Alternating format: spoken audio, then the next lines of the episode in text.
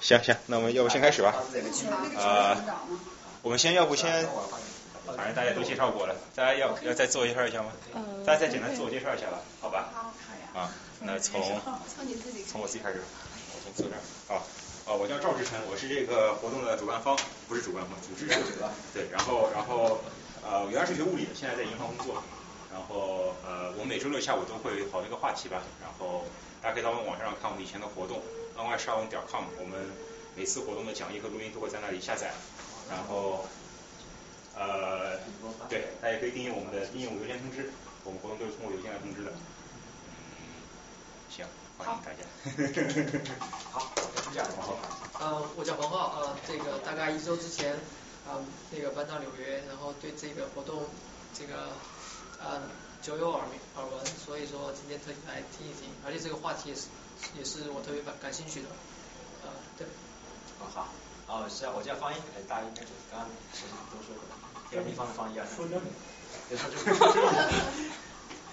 然后那个呃做的工作跟计算机相关性比较大，然后对自然元素也比较感兴趣，嗯，就就过来学习一下。没有。我是李倩二号。一号不在，我上，你叫李倩一号。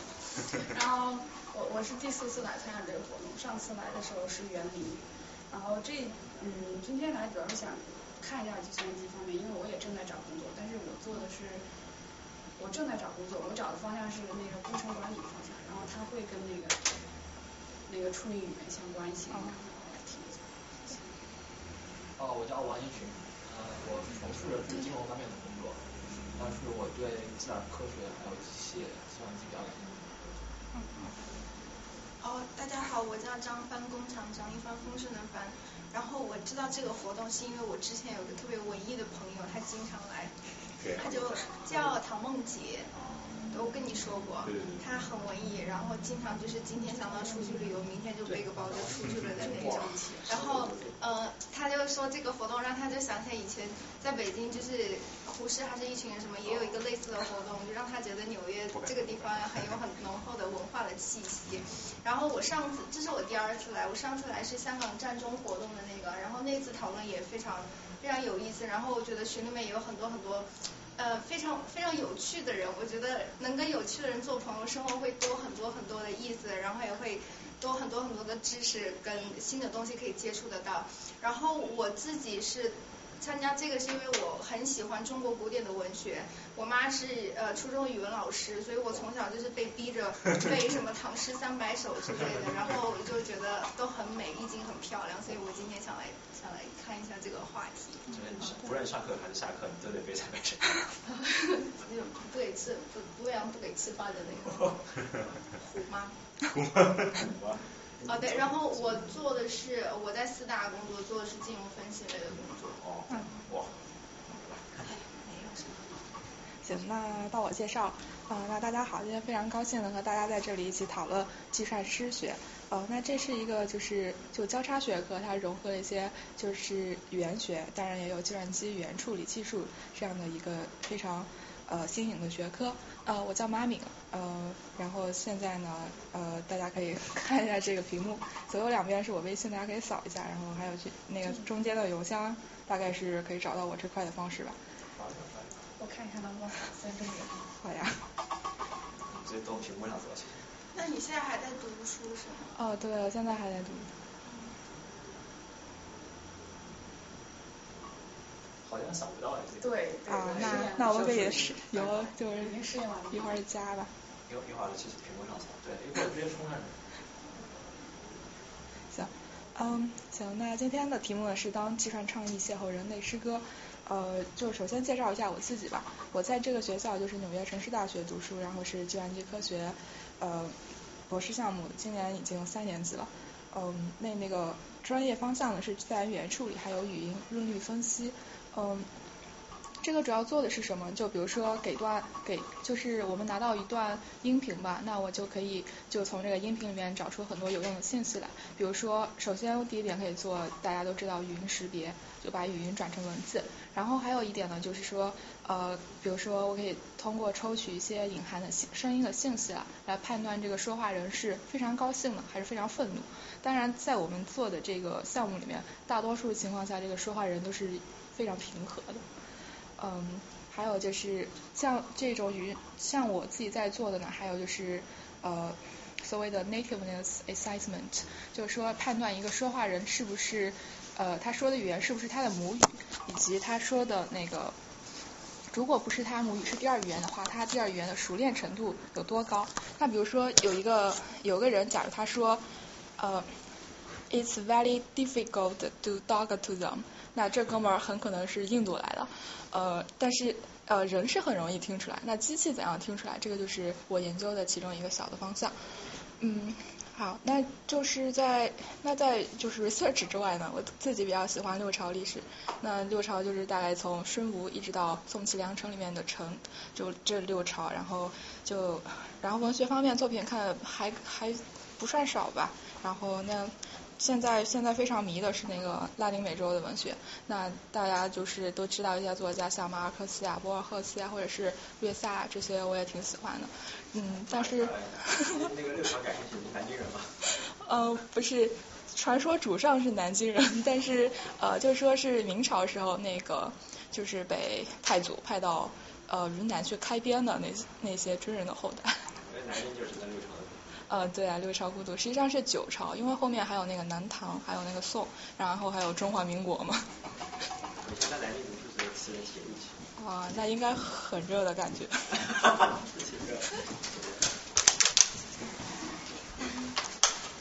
嗯，好的，行，嗯。那就就非常欢迎，也同时同样喜欢六朝历史和拉美文学的同学联系我，因为我感觉我身边的同学更多是喜欢像 C 加加 Premier 这样的事情。行，嗯，好，那我们来先看一下吧。既然要讲诗歌呢，首先我们来看一下什么是诗歌。嗯，我也不知道是从什么时候开始呢，QQ 空间又特别流行说，就一有什么事件发生，大家就会说，哎呀，其实这个事情李白千年前就 就预见到了，然后就突然会发现有首长就是蚕头诗啊，就把每个诗第一个字连起来读会成为一句话。那像我看到的最近的一首长头诗是那个世界杯的时候，去年世界杯说二零一四巴西惨败。然后署名也是被署成了李白，然后同样的和李白一起呢，还有他的好基友就杜甫。曾经有段时间杜甫被玩坏，就大家都知道杜甫很忙，就呃各种各样的恶搞杜甫都有。像这里的这一个呢是杜甫戴了一个戴了一个假发，然后打了一个超红的超超鲜艳的领带，然后配词也挺好玩的。李白什么的真闹心了，呃那这两个人的基友情呢，千年之后依然被大家津津乐道，嗯。啊，行，那我们稍微等一下。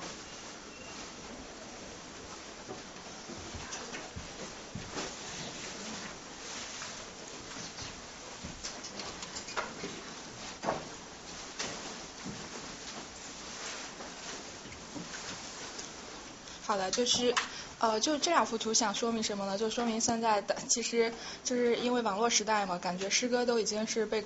就被大家就网民就一起狂欢嘛，一起恶搞诗歌，还有诗人啊。那经常呢，就比如说呃，在微博上很流行的就有什么话，比如说今天午饭没肉吃，下联下一句经常就会有人接一句一纸红杏出墙来，然后这红杏就不断出墙。然后如果是就只有五个字呢，比如说今天天气好，自挂东南枝。呃，话说大家还有人记得自挂东南枝上句原来是什么吗？不是空穴东南飞，呃，行，还有，以及还有所谓的感觉自己萌萌哒，呃，这个也是在微博上很是火了一阵子。但但是这些大家其实虽然就是这样恶搞，大家心里也知道这其实不是真正的诗歌。那我们来再看这些稍微正常一点的，看起来比较正常的文学题材是能不能算诗歌？那首先就梨花体，梨花体是前些年我感觉就是我还在上中学的时候流行起来的，是一个某作协的作家叫赵丽华的，就经常用回回车键来写诗，比如说，比如说这样啊，对，就电脑上这个回车键，对，就是就是换行。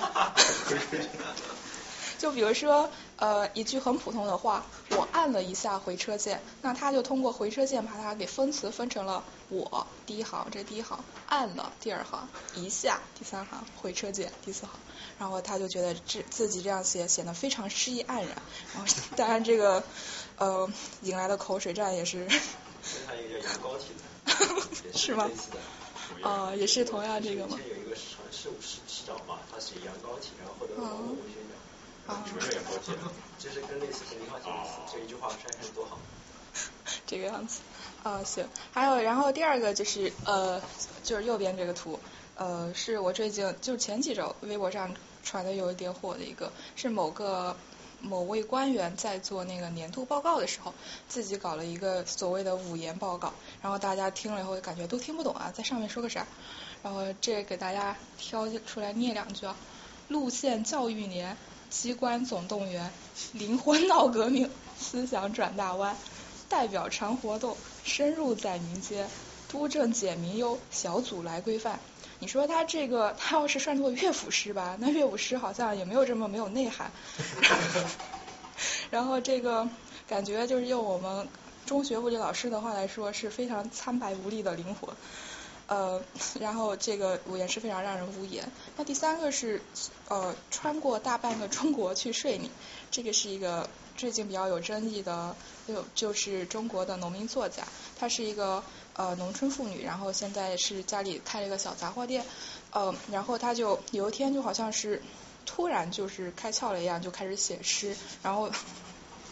这个诗歌呢，争论也是很大，就有的人觉得非常好呀，非常质朴呀，就是这才是真正的就是诗体现了诗歌的真意。但也也有的人就觉得，可能他脑袋就可能不是很呃很正常吧。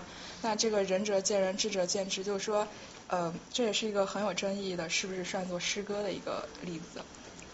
好，那我们下面来看一些看上去一看就是诗歌的例子。就第一个“昔我往矣，杨柳依依”，那这句话呢是出自《诗经》，呃，然后还有下面的“节末定命，远程远求成告”，这个也同样出自《诗经》。那我引这两句诗呢，其实它后面是有一个小故事。就如果大家看《世说新语》这本书的话，会发现里面有非常多的八卦。那这个就是呃，然后就是东晋时候嘛，那个非常著名的谢安丞相，他有一天。就是又和子侄辈在一起聚会了，就问大家说：“你们觉得毛诗里面最好的诗是哪首呀？”那毛诗也就《诗经》的别称。然后他那个侄子就是叫谢玄的，就说：“昔我往矣，杨柳依依；今我来思，雨雪霏霏。”然后这描绘的呢，实际上是就是战士呃去国离乡，就是即将离开家乡时候的一种非常念念不舍的感觉。然后就这个杨柳依依在这里就让大家就是。就非常非常生动的描摹了那种情景。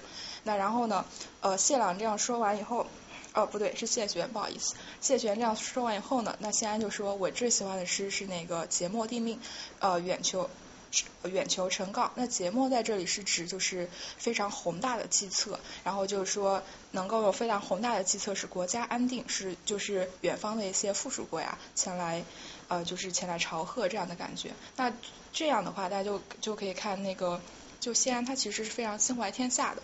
然后和我们前面这样的官员这样的例子比起来呢，这个差距还是有点大。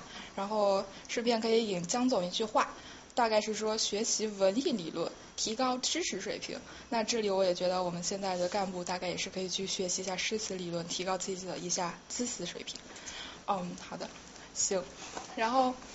嗯，呃，然后多说一句吧，就是这个谢玄呢，大家也知道，淝水之战里面以八万，然后大破呃苻坚号称百万，其实八十七万的大军，他是那个就是首首当其冲的功臣。但但是大家从这里也看看到，就是将军就是怎么说，鲜衣怒马之后的那种儿女儿女情长，也可以略见一斑吧。然后下面的第三个例子是许浑的。摇曳泛青色，西风生吹梦。那许浑呢是就是晚唐的一个诗人，但是和李商隐是比呃就相互齐名的。呃，但是许浑当时已经非常有争议了，就大家觉得他写的诗非常的工整，但是可能诗诗歌的那个就是呃就诗歌的那个含义并不够深刻，然后诗歌整体来看呢，并不够就是浑然一体，就当时已经很有争议。然后呃，虽然我很喜欢许浑呢，我发现许浑在他死后就在到了五代的时候，有另一个我非常喜欢的词人叫孙光宪的，又把他狠狠的批判了一番。嗯，呃，但是但是这种呃，但是大家在这个下面的 slide 里面会看到比较多的关于许浑的一个例子。行，那就总结一下呢，就王国维在《人间词话》里说了这样一段话，呃，我觉得大概就说出了就是作为诗词大家，他为什么能写得出就是呃受到非常多人认可的呃诗歌，它背后的原因是有这些，就是说他那个。呃，他所见到事物是真实的，然后他对事物的感知是非常深刻，呃，然后写写景写物呢，就能够是就是让人耳目一新，然后也不会说就是特别矫揉造造作的去写，呃，就是无病呻吟的去写一些。当然现在现代的诗人里面好像这样比较多，而且其实在历史上也很多，呃呃，就是而且就像就比如说李商隐吧，虽然大家觉得他很好，但还是竟然有人批评他，就是各种。呃，晦涩难解的呃一些典故呀，用的也比较多。那像辛弃疾虽然和书诗齐名吧，但是呃他因为太爱用典故了，所以大家觉得，哎，你是不是在跳书袋啊？就整天，嗯，好的，行。那然后我们下面看一下同音文，同音文这个是，呃，首先大概是赵元任先生写了非常著名的一篇叫呃《诗是实诗史》的文章。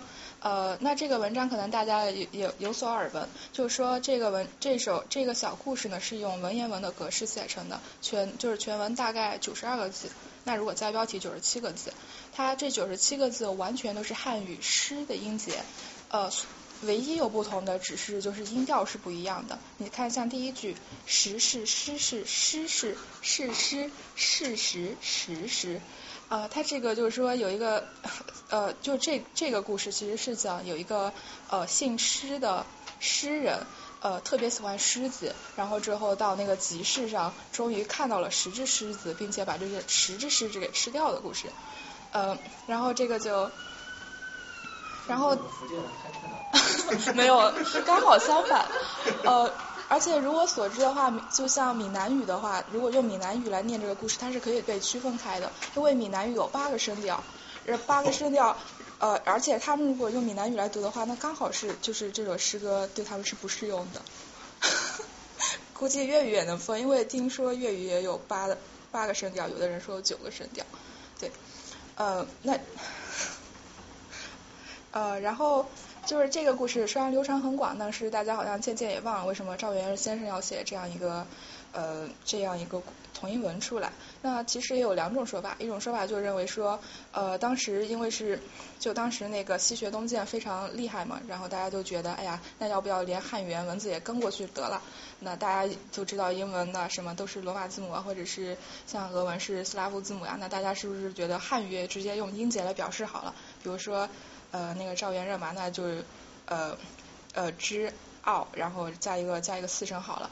呃，然后赵元先生就写了这个文章，呃，就有人认为说，哎呀，你看赵元先生这个文章是说，呃，中文实际上是不可以被就全盘拉丁化的，因为它是就是音节啊太少了，然后声调也太少了。大家知道，就是中文它那个同音字其实非常多的。然后又有人说不对，那赵元任被称为是现代汉语之父，然后他自己本身就是那个就是汉就是就是中文那个罗马化的开开创者，他怎么会自己就是搬起石头砸自己脚呢？所以他这个故事是讲呃，就拉丁话虽然不适合中国的文言文，但它实际上适合白话文的，呃，所以这个这个我查资料的时候也看到是有两种争议，就并不能确定就是哪种是对的。嗯，但在这里呢，大家也看到我把赵元先生像也列出来，看起来很帅。呃，那个就他被称为是中国现代汉语之父，但是他并不是中国现代汉语拼音之父。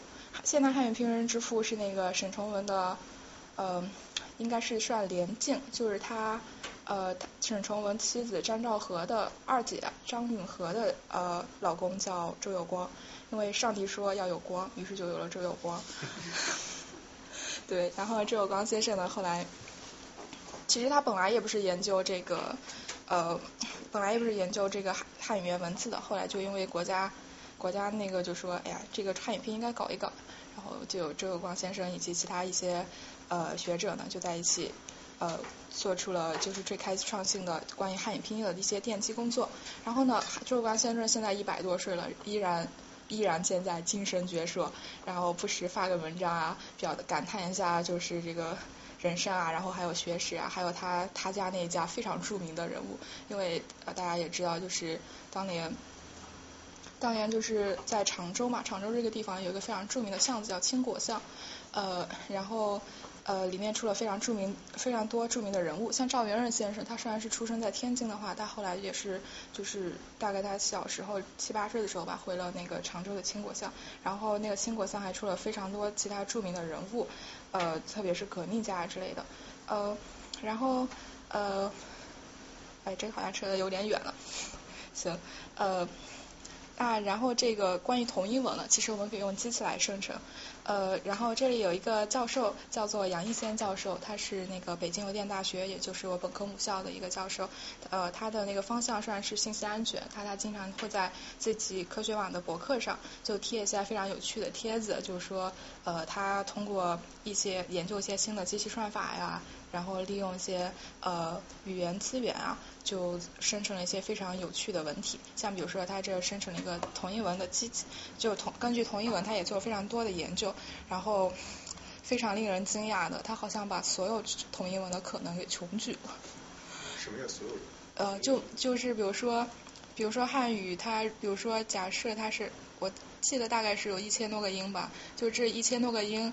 呃，它能连接出出来的故事，它已经全部都发现了。给定一个音，对，所有字都找出来，然后对，然后想办法把它连成一个看起来应该能看出一个意思来的故事，就是通过机器来对，通过机器来实现。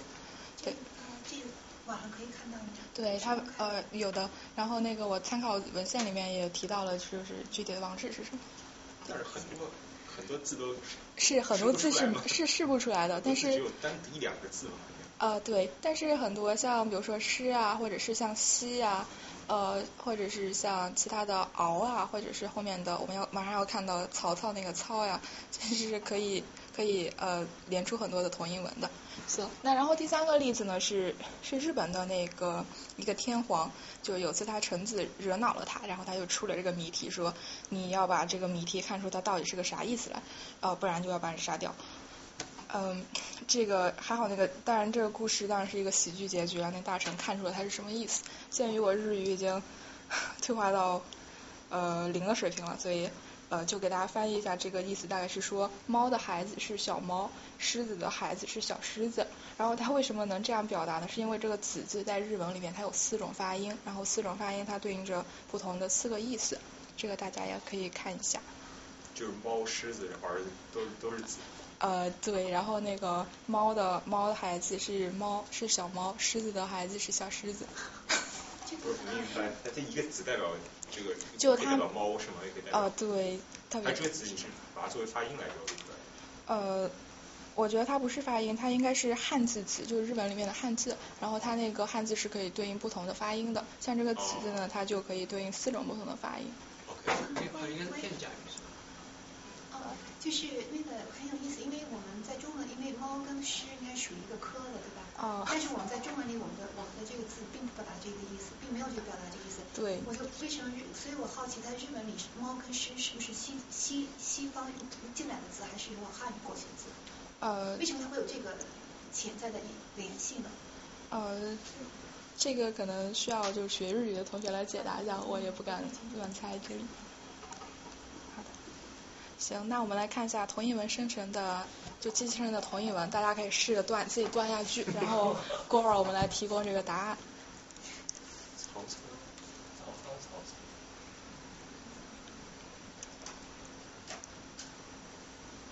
这都什么意思？说的太不好意思。好难。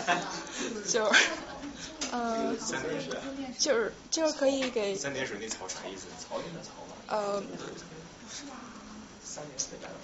我我觉得这个它是一个动作，就是说把那个这个草给它泡在那个水里，然后大概就是说曹操想把那那些草泡在水里，然后他那个春草呢，然后首先那个有有一个周，这也是草曹嘛，然后呃做的非常粗糙，然后那个管这个事情那个春草呢，呃就在那曹操切切的，就是一直在抱怨，然后呢呃曹曹操呢坚持要草草，而。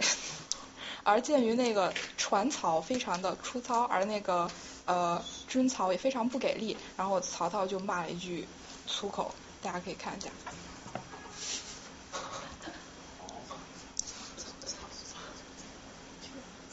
口字旁边啥意思？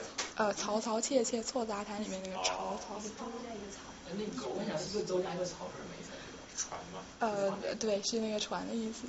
对不起，那个那个听的。那个三点水那个草什么意思？呃，我觉得是一种动作，就是说把那个草给它那个泡浸在水里面。最后那个曹曹曹操的那个是什么意思？就曹操在那儿曹，就是叽叽喳喳的抱怨啊，然后就说这个曹真是一个草包草货，然后。这曹是人。这个草是是草包的意思。呃，草曹，呃。草曹的话，它它那它应该是动物，那它可能是就说那个军曹就是嗯没办法做一个就是做做事不像人样，我自己理解是这样意思。对，嗯。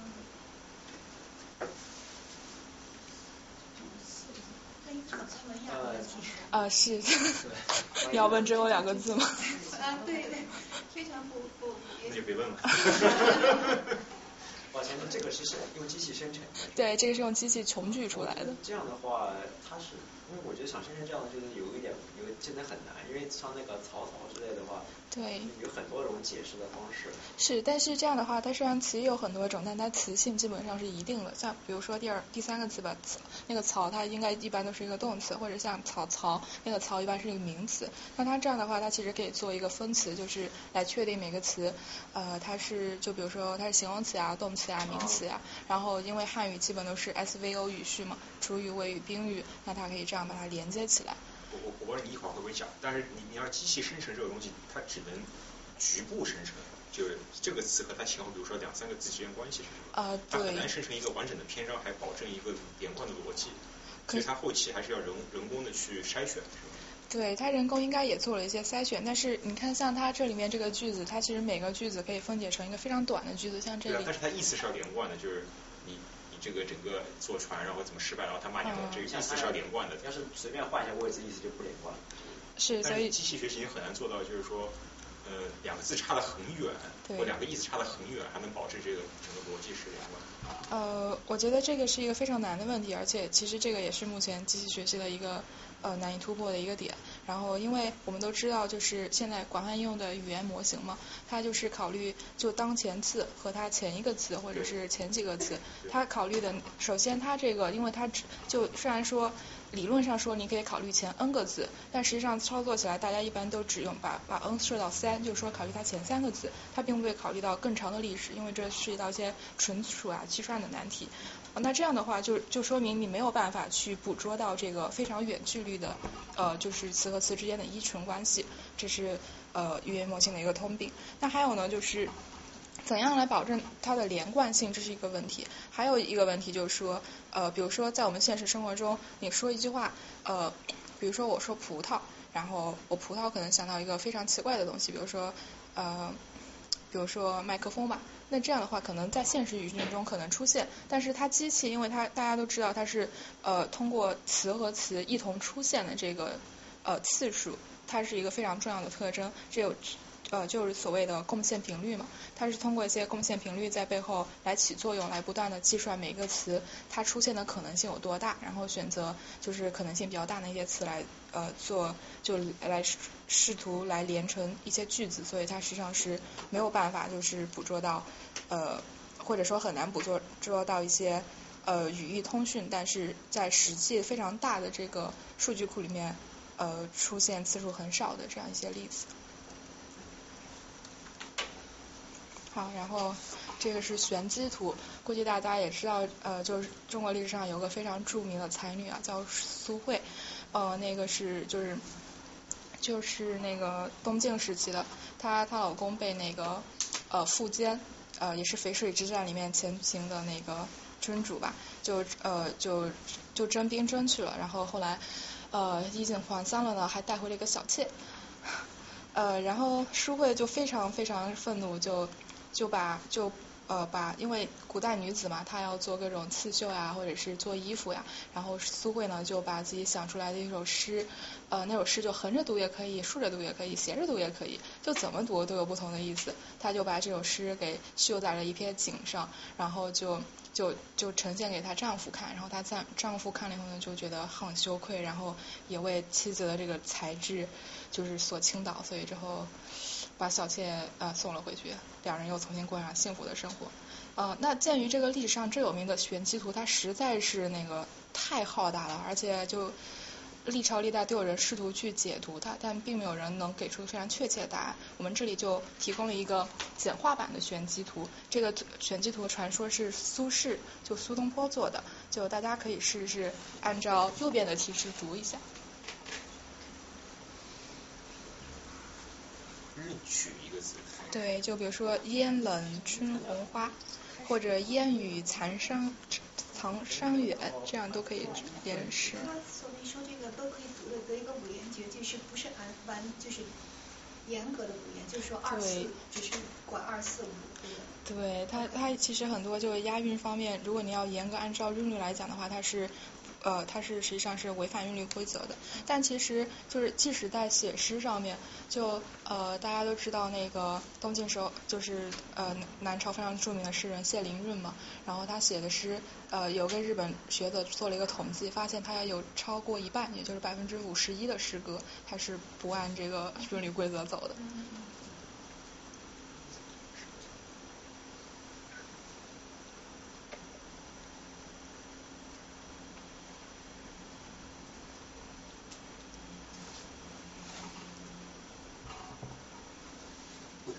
十首啊。嗯。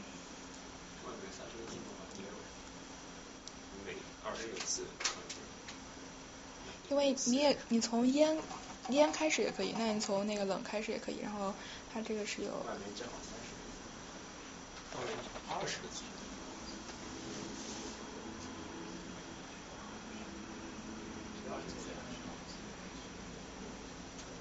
但是它包含了左旋还有右旋，所以你得四十个。呃。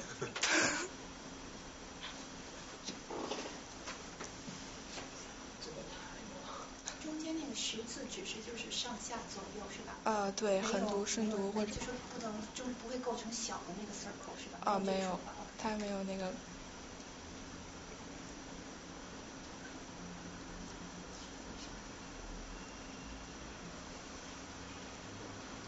然后像它以中间老字为枢纽，它可以这样老迎残蕊花或者老迎残蕊远。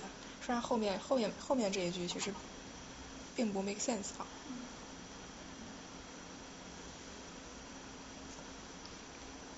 对，然后呃就是和玄机图非常相近的呢，还有所谓的回文诗，就是呃就非常著名的，比如说右面这个环。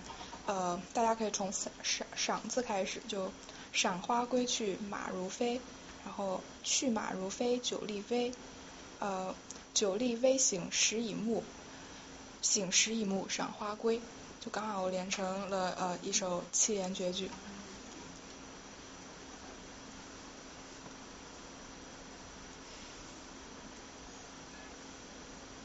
对，而且它它也是符合韵律规则，它这里压的是那个呃上上平声里面的五微顺嘛，飞，然后微，还有归。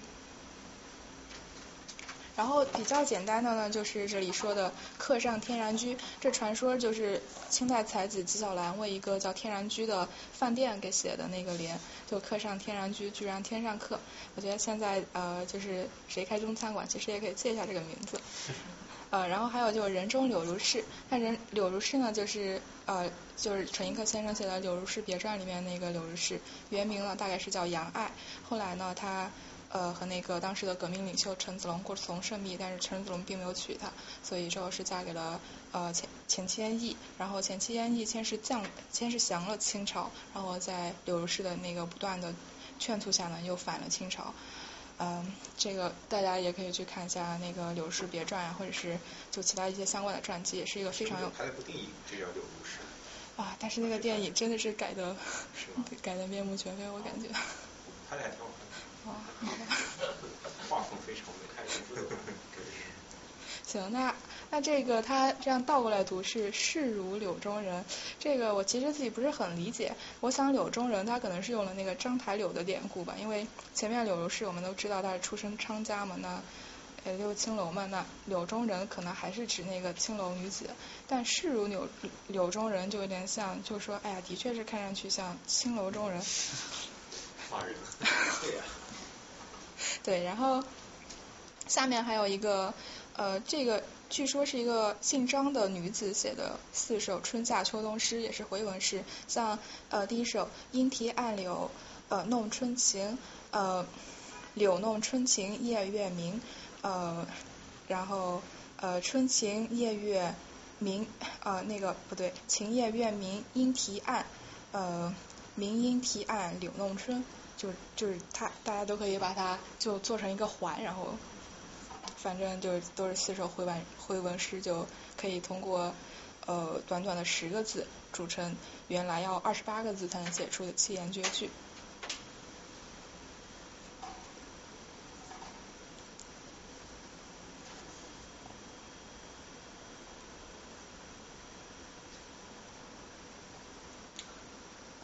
还是怎么？就是每次往后退三个字？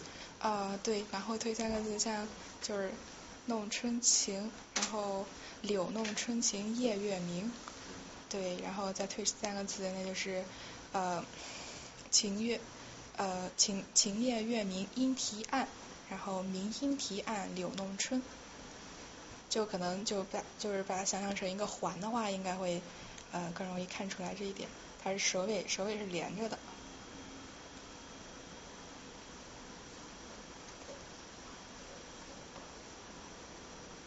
对，然后可能我觉得流传最广泛的其实是这个夏诗，就是嗯，对，这个可能大家也在别的地方有看到过。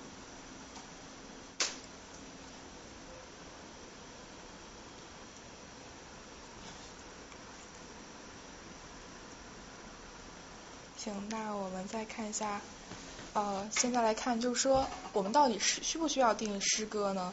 那我个人觉得，仅为欣赏的话，其实是不需要的。虽然有很多人也定义了，哎呀，诗歌到底是什么？像鲁迅也说过什么，呃，诗歌是血的真气嘛，或者是，啊，但当然这个是非常诗意的说法，呃，或者是就不同的学者呀，也在不断的界定不同的诗歌。但是，但是其实上并没有人能非常呃确切的定义什么是诗歌。比如说，即使给你一首徐志摩非常著名的诗，那也有人觉得那简直就是，呃，就是小孩子非常非常的白话呀，就。呃，或者是现在的朦胧诗更不用说了，就嗯，就顾城啊、白呃北岛他们那些诗，也有人觉得是不应该算诗的。那在我们认为，可能就是呃以前课本里有学过那个呃狄金生啊，或者是里尔克那些，那些看起来虽然很像诗，但是它到底要界定成诗还是散文，可能也是有争议的。那我所以呢，就觉得是呃，因为诗歌是一种非常自由的。呃，文体，所以仅供欣赏的话，它是不需要的。但是如果你要让计算机来做诗呢，那我们计算机非常喜欢确定，呃，就因为计算机嘛，呃，是对还是错？因为大家也知道它是那个晶体管嘛，那亮呢，比如说亮的时候是一，那灭的时候零，那它只有一零两个状态。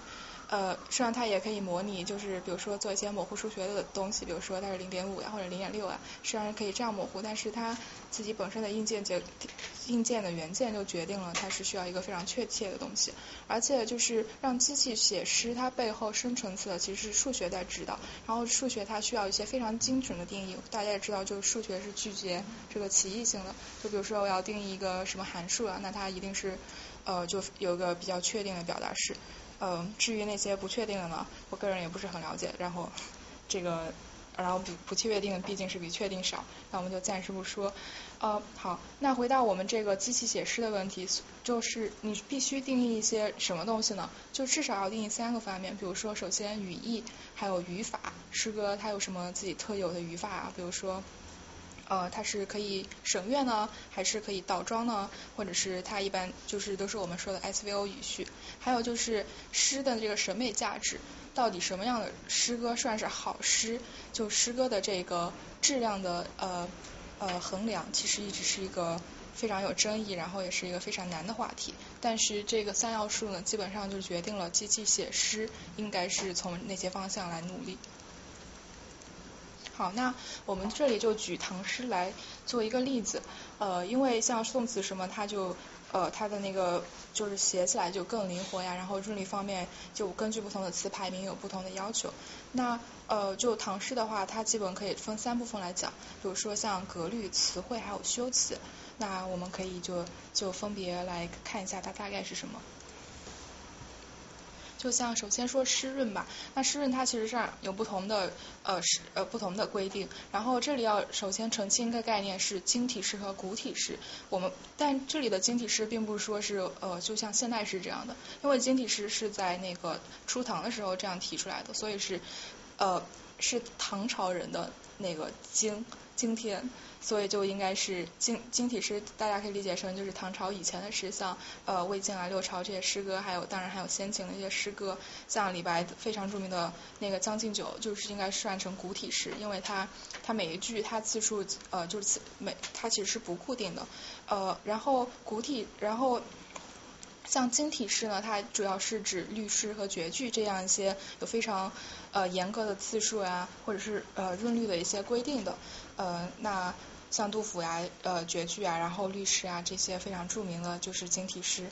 呃，行，那我们再来看一下这里。就既然你要提出湿润了，那肯定会有一些这方面的学术著作告诉你什么时候是压润的，或者是每一个润有什么。那现存最早的呃，现存最早的这个声韵书呢是。可以是唐朝的这个切润，但是它并不是第一本就是关于呃诗词韵律方面的专著，最早的是呃这 credit 应该是给那个三国时候魏朝的李登，因为李登同学出了一本书叫做《声类》，然后这个呃从切润呃又演变成了唐润，最后演变成了广润，然后广润呃。呃，广润呢包含二百零六润，然后初唐时候有一个诗人，同时他也是一个一个非常著名的大臣，叫许敬宗，他就提议说，哎呀，二百零六润实在太多了，咱们把那个相近的那些润律给它合并一下吧，于是就合并了相邻的润，就呃得到了平水润，然后就历经各朝各道发展，到了清朝，又有人呃又把那平水平水润稍微改了一下，就然后出了一本专著叫配文诗润。呃，现在是有一百零六人，但是呃，就是大部分的唐诗，它所依据的那个润律规则依然是呃，就是许敬宗提出的这个唐水润这里，嗯，然后大家可以看一下，比如说呃，这个平水润它里面上平声里面一东，嗯，天对地，雨对风，大陆对长空，山花对海树，赤日对苍穹，像这个风空还有这个穹，它这个都是一东润这里。呃，然后我们来看，像金体诗这里呢，它因为刚才已经说了唐朝嘛，它是依那个呃平水润，而且是呃它是需要限定在平声润上的，就是说呃呃就比如说那个呃给定一首呃律诗或者绝句的话呃。首先，它那个是必须要依照平水润的那个润律规则来写诗，而且它就中间是不能换润的。特别是绝句，它只有四句，它虽然第三句可以不押润，但它呃一、一二四句是必须押润的，而且必须是押同一个润。呃，但是呃，如果你中间就是呃没有押润，比如说你第二句没有押润的话，我们就说这是出润了。但是呃，如果首句的话，呃，首句比较宽泛一点，就首句说你要用零润的话，那也是就就发音比较相近的这些润律的话，那它也是可以的。呃，这就是这里的唯一的一个例外的情况。然后像古体诗呢，因为呃因为古体诗是在那个呃平水润真正出来以前嘛，所以它这个就是它平水润啊也用，那临润也用。那呃我们知道的古代汉语的四声平上去入，像这些平声润或者是仄声润，包含了上声、去声、入声这三个声呃的呃的一些润，它也可以用。那它也可以一润到底。呃，如果那个诗人愿意的话，或者是他也可以中途换润，而且他不只可以换一次润，他可以换非常多次润。呃，像李白的呃呃梦游天姥吟留别啊，那他中间其实有换润，而且是多次换润的。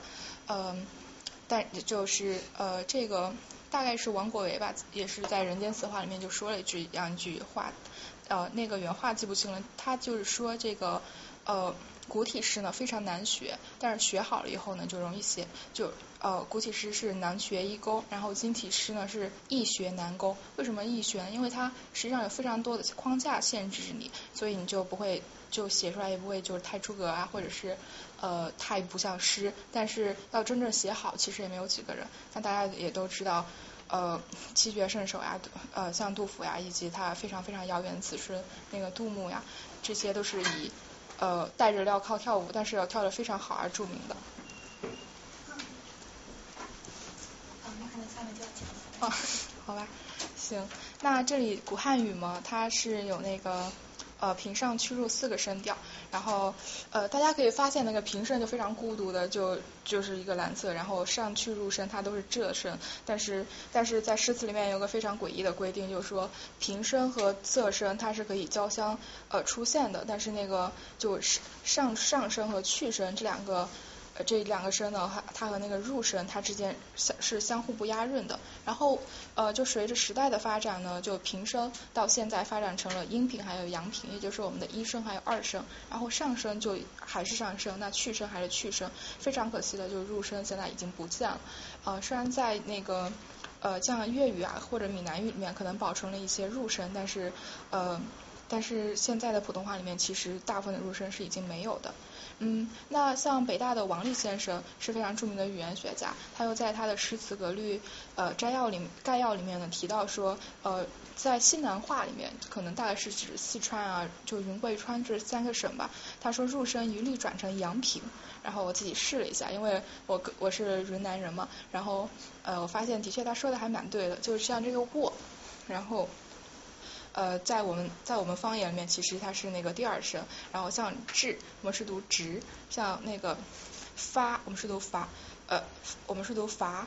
然后那个月亮的月，我们是读，我们是读那个呃二声，也是读月，呃我月，然后读月，就是这样。呃，就可能。是入声吗？嗯，入声的话，它，我觉得它应该是指那个。呃，它应该是比较像那个第四，就是次声的那样的一个声音，但是因为现在也没有什么音频，所以不知道它到底是发生什么样。我的意思是，这几个字本来应该是入声。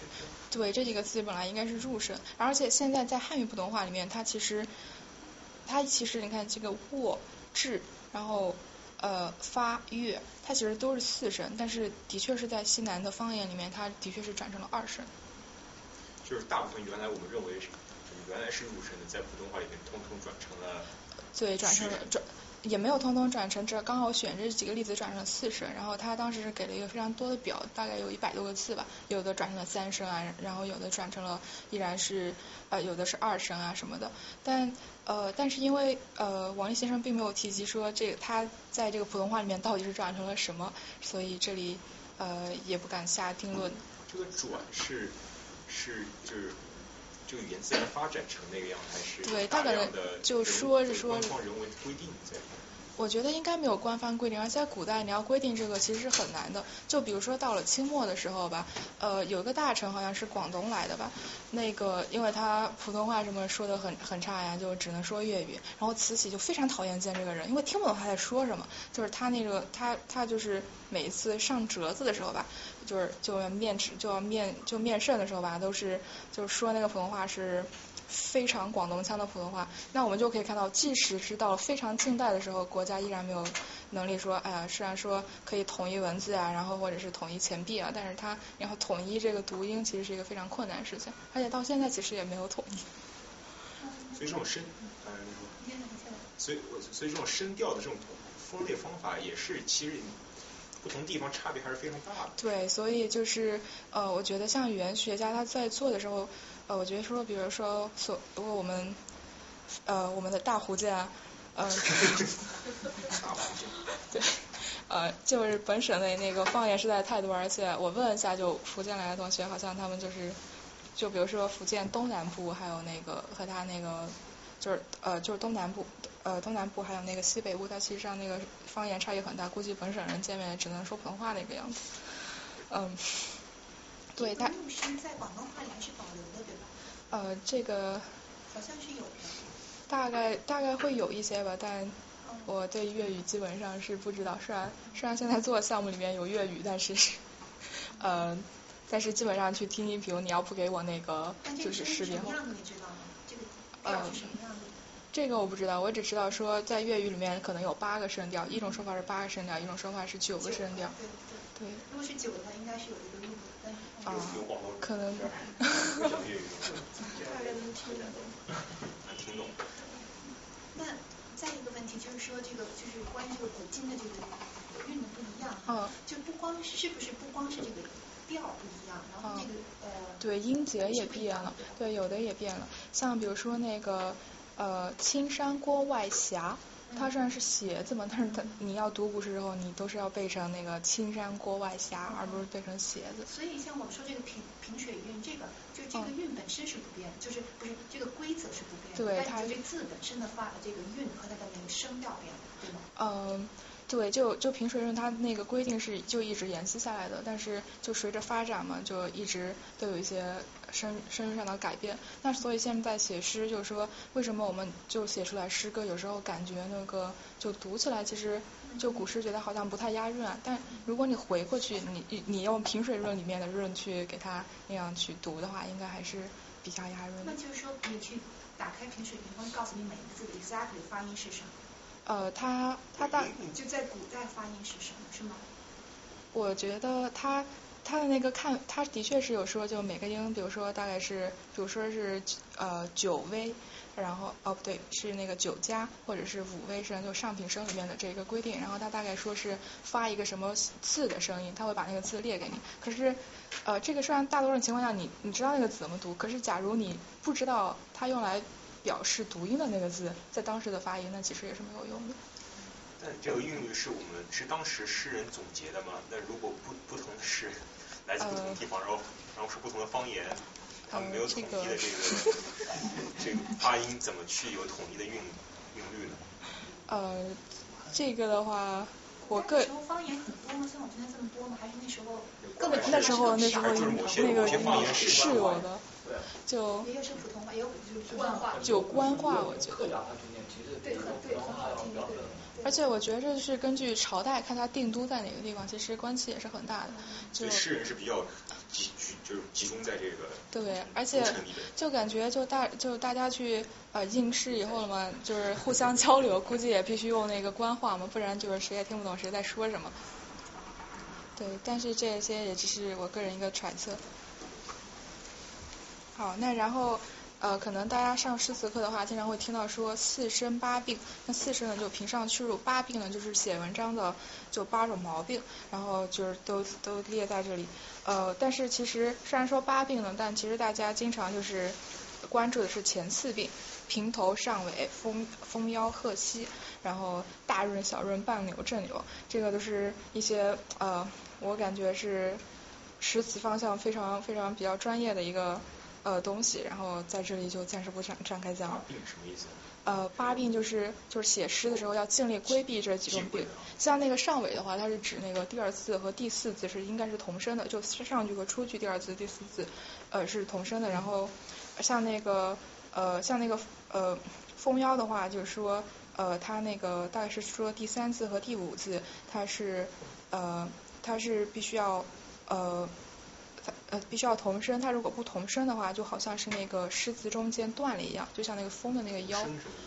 呃，就是它那个声母大概是必须要相同的，不然的话，它就感觉很像蜜蜂那个腰，就是就两头大，然后中间就好像哎呀，这个规规则被破坏了，然后就就每一句的第三个字和第五个字声母必须是一样的。呃，它是呃呃，这里我们后面要讲到，就是说，比如说像那个像律师的话，它是实际上是有呃是有八句四联，然后它上句是叫做出句，下句叫做对句，它是指那个就是呃对句和对句之间，以及出句和出句之间，或者是出句和对句之间，或者或者反之。对第三个字、第五个字。呃，对，第三个字和第五个字。声母是一样。声母是一样，也一样的。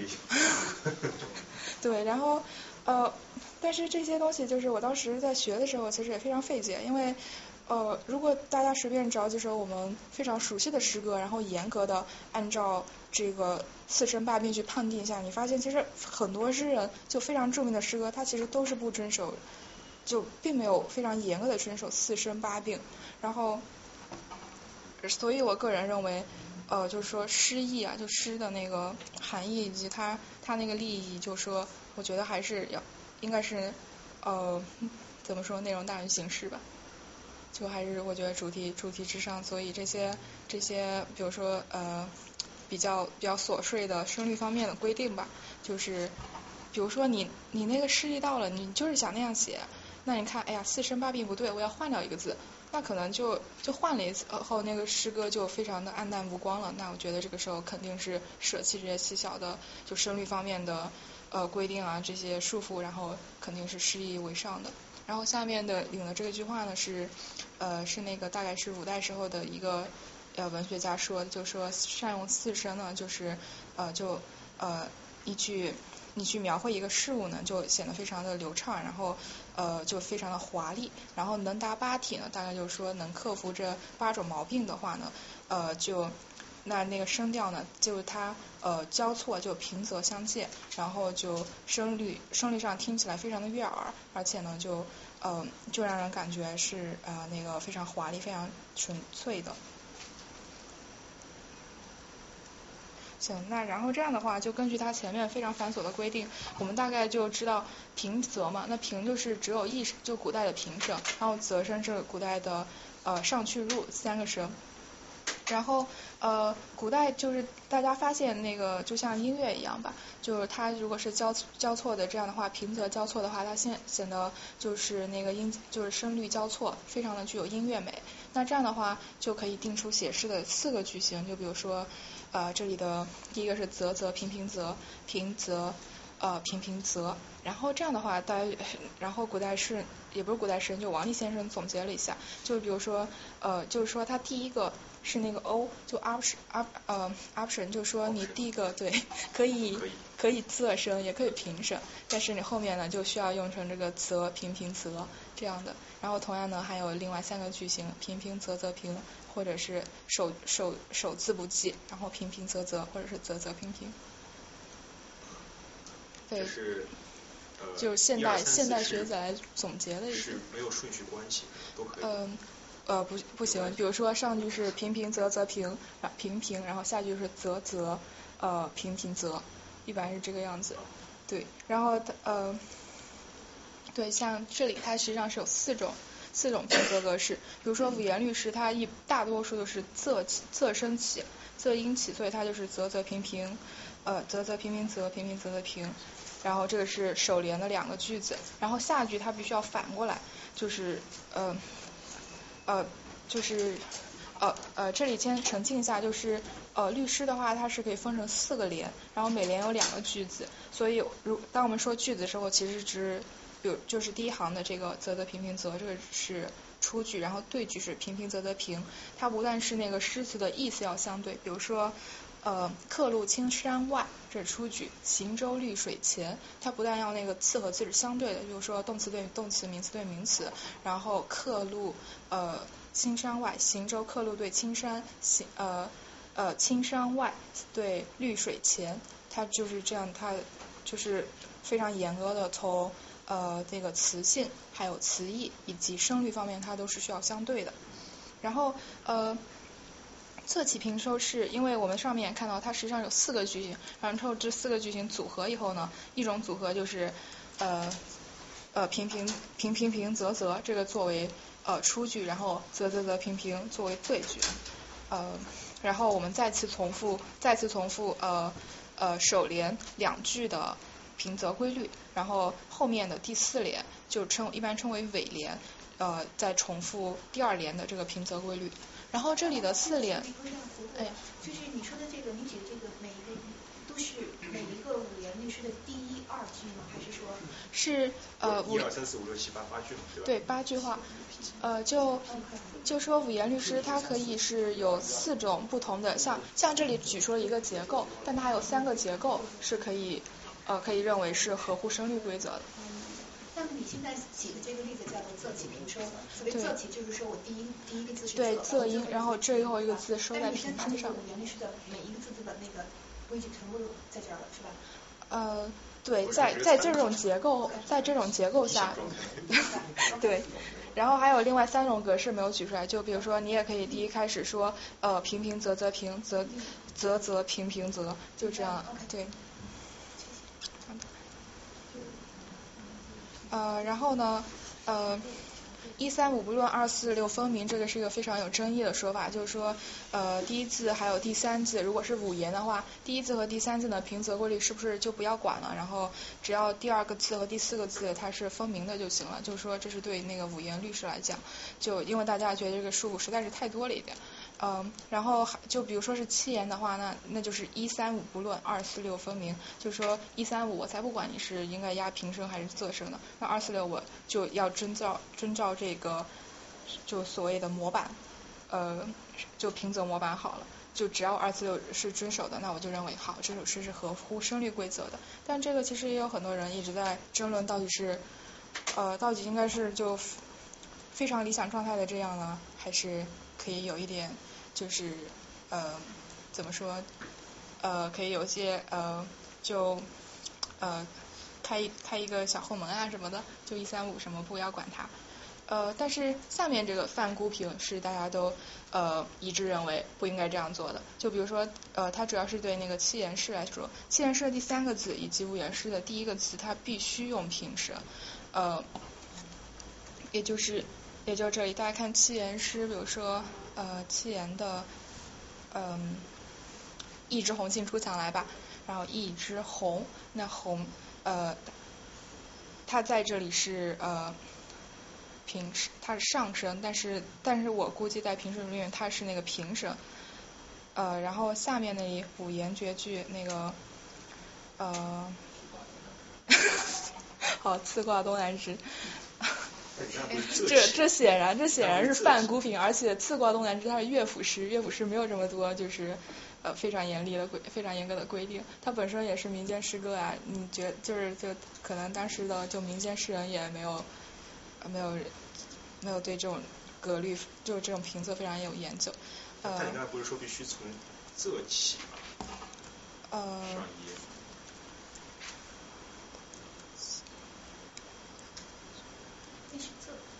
呃，仄起是那个仄平角，哦不对，对，另外三个这个是侧平角，然后那个是侧起平收式，啊，对我应该把它都列出来。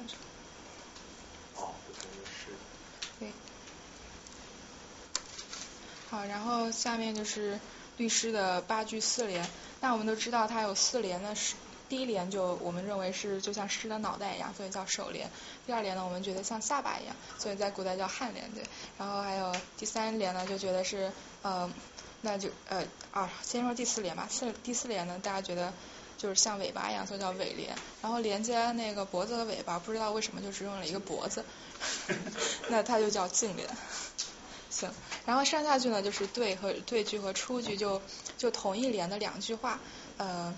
像那个呃，摇曳泛青色，西风生翠梦，它这两个是就是就分别是出句和对句，它平仄是需要相反的。然后前后联，就比如说那个颈联，还有那个呃颈联，就是颔联和颈联第二联和第三联的话，它出句的就是就是那个就脖子联的呃第二句话的第二个字必须和下巴联的呃。对句的，呃，就是第二句话的第二个字，它平仄是需要相同的。为什么？难道不是第三联跟第四联关系更紧密一些？我觉得应该是第二联和第三联关系更紧密，因为基本上基本上第一联也就是来个，比如说开门见山说一下，哎呀，大家好，这首诗要写什么什么什么，然后第二联和第三联就尽情的描绘说，哎呀，这个是不是这样的，然后之后就来个什么竹诗闲志啊，或者是实际上要表达这个意思，所以，然后其实很多出彩的律师，大家知道的都是第二联和第三联，然后第四联其实更少一点。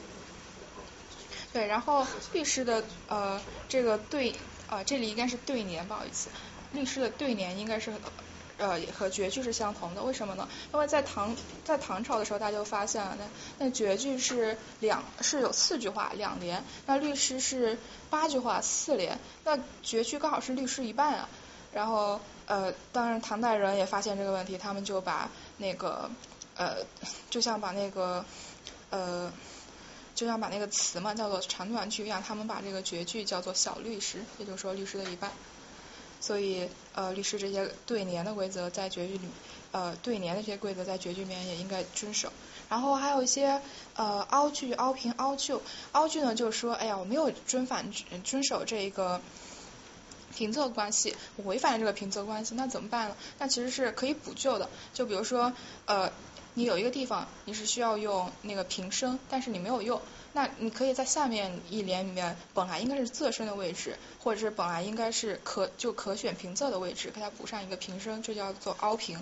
然后如果你补了以后就把它补过来了，那就达成的效果就叫所谓的凹就。这都可以。对，这也是可以的。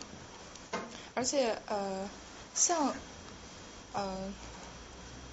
像杜甫，虽然就是他，大家都知道杜甫在，我不知道大家心里杜甫是怎样的。我我心里的杜甫就是一个名字，就像现在名字里面带着英俊啊，或者是帅啊什么的那种男生一样。他虽然名字这样叫，但是但是他所有的在文学课本啊，或者是所有的就中学那种卦象啊，李杜的卦象里面，他都是一副苦大仇深的样子。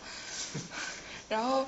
呃，然后他可能就是，但是他又非常非常的呃，就是做的是非常的工整。大家都知道他号称那个笔落惊风雨，诗成泣鬼神嘛。呃，然后然后他他虽然看起来他写诗很工整，但他在他诗歌里面这种凹平凹就的现象其实也是蛮多的。而且就呃像律师来说，他还有一个对仗。然后杜甫其实在对仗方面也经常做一些呃比较出格的举动。比如说大家一般都说那个律师嘛，他是呃下巴联和脖子联是一定要对仗的。那首首联和尾联不管你。那一般就是，但是杜甫呢，他尾联有时候也会搞一个对仗出来。像嗯像大家非常熟悉的那个呃文文官军收河南河北。然后他最后一句是那个呃，济川巫峡向巴，济川呃巫峡向巴峡从济川巫峡向巴峡便从襄阳呃襄阳向洛阳，就大概是这样一个。你看它对非常工整，它出现了四个地名，然后四个地名非常非常对仗，然后呃你看巴峡巫峡，然后襄阳洛阳。都是都是带阳啊，都是带霞啊，然后就是川，还有变下还是变相，就是这两个就是方方位动词，其实也非常的对仗。关键是它这个，它它就是在这首诗里面，它就是呃像它二连三连是非常对仗的，呃大概是什么呃剑外忽传收蓟北，呃初闻涕泪满衣裳，呃却看妻子愁何在，呃呃对，然后是对漫卷诗书喜欲狂，然后大概是这样的。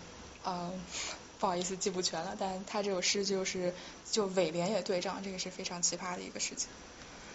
嗯，好，终于讲到对仗，对仗这个事情，呃，就古代大家都知道学生要学对对子嘛，然后鲁迅好像呃鲁迅好像也非常善于对这个对子，然后当年北大招生好像也出了一个试题，就说只有三个字哈，呃，孙悟空，这是上联，求下联。对，孙孙悟空，不好意思。孙悟空。对，孙悟空，就是孙悟空。孙悟空，孙悟空那个猴子。哦。孙悟空是二十。对，那猴子，对，《西游记》那猴子。还有国家的那个生物，看我跟生物。好，然后。然后下联好像是祖冲之。哈因为祖和孙嘛，然后呃然后空还有质就呃那个空还有那个祖通质，呃这大概可以算成宽对吧？因为孙悟空的确要对一个下面的，其实也挺难对的哈。对，必须是人名，然后还就要对孙嘛，基本上也只有祖了。然后祖嘛，就我知道的名人，那就只有要不祖迪，要不祖通之。那迪好像和悟空也不对哈，好像祖冲之更对一点。给大家考过这个。好像是的。这是什么时候？五四的时候？我觉得应该是五四的时候吧。现在现在应该不可能吧？对。好，那我们可以来看一下，就是常见的像有这个颜色对，日出是江花红胜火，春来江水绿如蓝。这个蓝字我其实当时怀疑了一下，它是不是颜色？然后查一下，果然不是颜色，是一种植物，叫兰草，也叫料兰。然后这个方位对呢，就呃这首诗亭和地。就是基本也是相对的。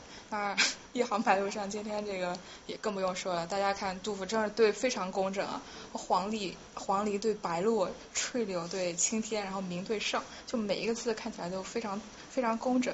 嗯，估计也这是苦大仇深的结果吧。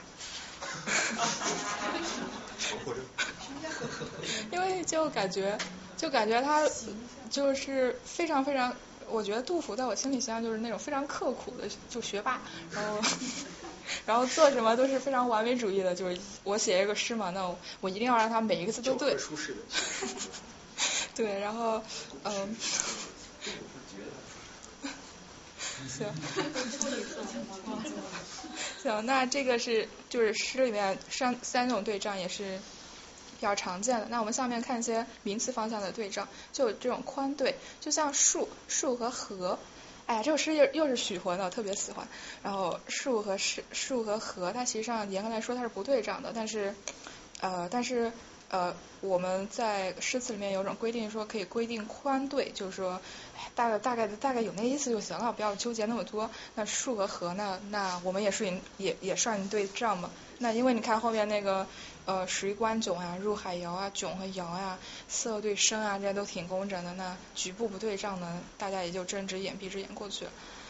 嗯，然后还有所谓的借对，这首诗少年成人侠，晚节更为儒。然后这个王立先生认为呢，是晚晚节应该是指那个呃就是节操，但是我其实个人认为应该是年节更对仗一点，因为所谓借对就是说这个词。呃，可能在大家印象里，因为词都是多义词嘛，但是大家可能提到一个词，第一反应，它呃，第一反应它是它是这样的，是比如说它第一反应大家认为是节操，那那其实我在这里我不用它最常见那个词义，我用它另外一个词义，所以这样的这样的话就叫做借对。那它这里的，因为它是少年嘛，我觉得年对年节应该是更对一点，呃，所以这里是一个纯一的地方。呃，还有就是流水对，流水对就是说我这个对联里面两句话并不能单独单独分开理解，它是就上下联要浑然一体，呃，才能才能共同把它那个意境表达出来。其实我这让我想到那个乐府诗里面很常见那个互文哈，就比如说呃对，嗯，就是像木兰诗里面也有非常多互文的例子啊，呃，什么呃朔气传金柝，寒光照铁衣啊，或者是。呃，或者是其他的一些什么雄兔脚不错，雌兔眼迷离，呃，这样的一些，然后还有双生对，呃，那像我名字就是双生，可能估计大家就现在有很多人就是名和姓喜欢声母同着，比如说那姓孟呢就叫孟萌，或者是那个什么，当然我这名字不能不能随便这样合起来，那就比如说像那个呃呃，或者是叫呃那个张吧，张其实也。张其实不太好，但是像姓李的话，那李再加上一个栗字啊，其实是非常常见的一个女孩的名字。呃，这就是所谓的双声，而且对，而且如果叫李丽的话，不但双声，而且叠润，就是说它连韵母都是相同的，唯一不同只有声调。然后这样的话，其实就是双声叠润，如果同既是双声又是叠润，就在特殊情况下就变成了我们前面说过的同音了，就只有音调是不一样的。那一个非常简短但是有力的例子就是邓超他儿子不是叫邓等等吗？对，我觉得这大概这大概是最短的那个同音文了吧？对，行。呃，就是等等，就是等等那个意思。我也不知道这名字怎么想的。还有个笑话，说他们去医院，然后护士说儿子叫什么名字啊？孙磊说等等，然后他说过一会儿又问叫什么名字？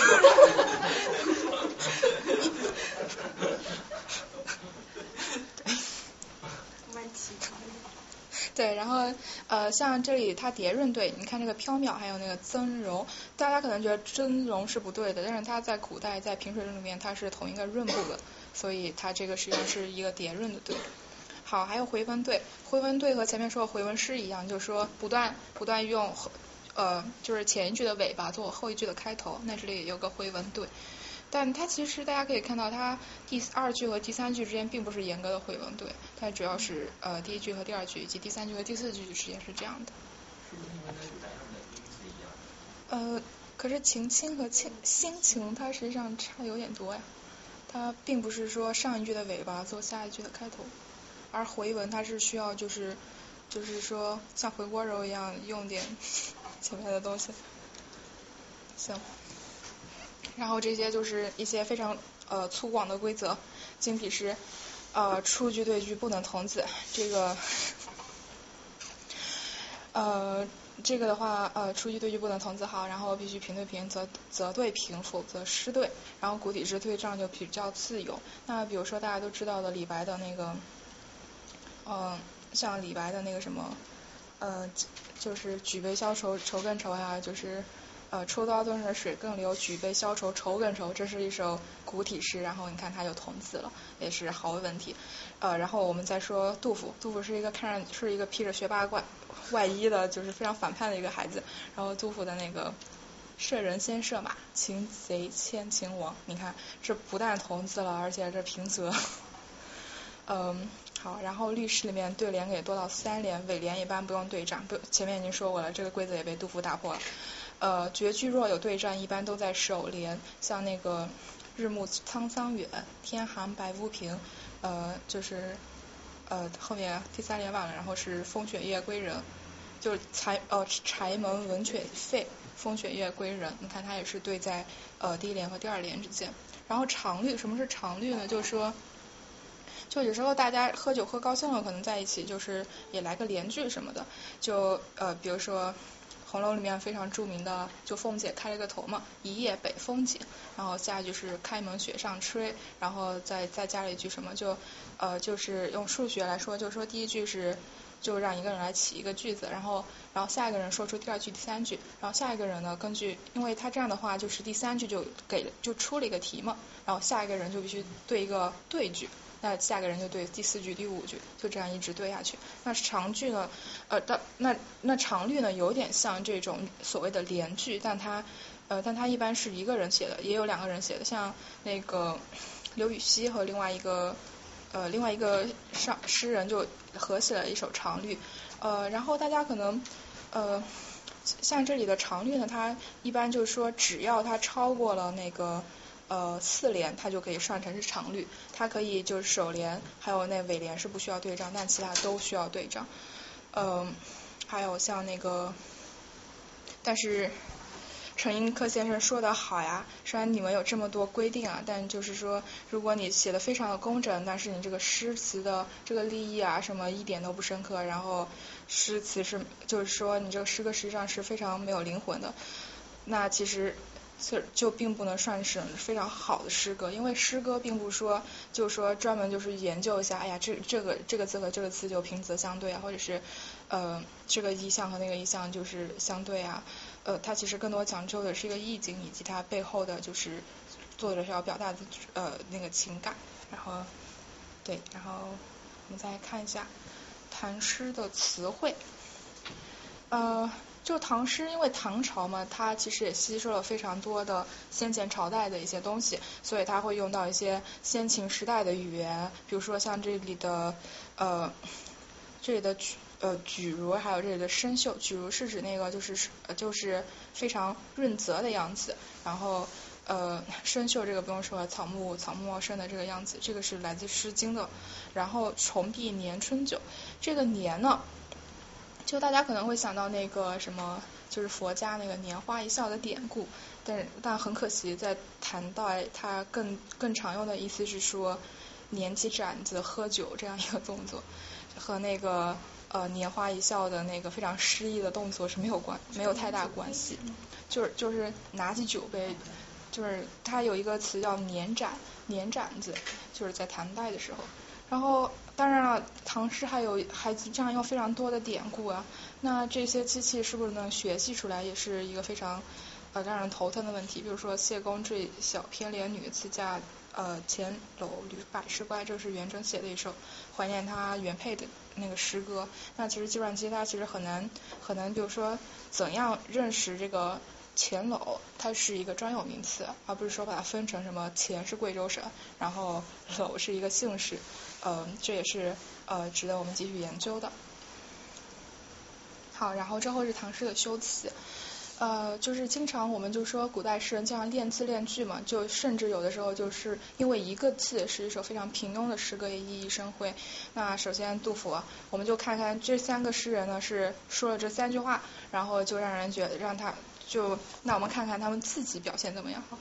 但杜甫这首诗大家应该也很熟悉了，就这我我个人觉得红湿树和花重锦官城就非常生动形象，就写出了一夜一夜春雨之后那种就花团锦簇的那种，然后就就颜色呀还有那种形状都出来了，就非常好。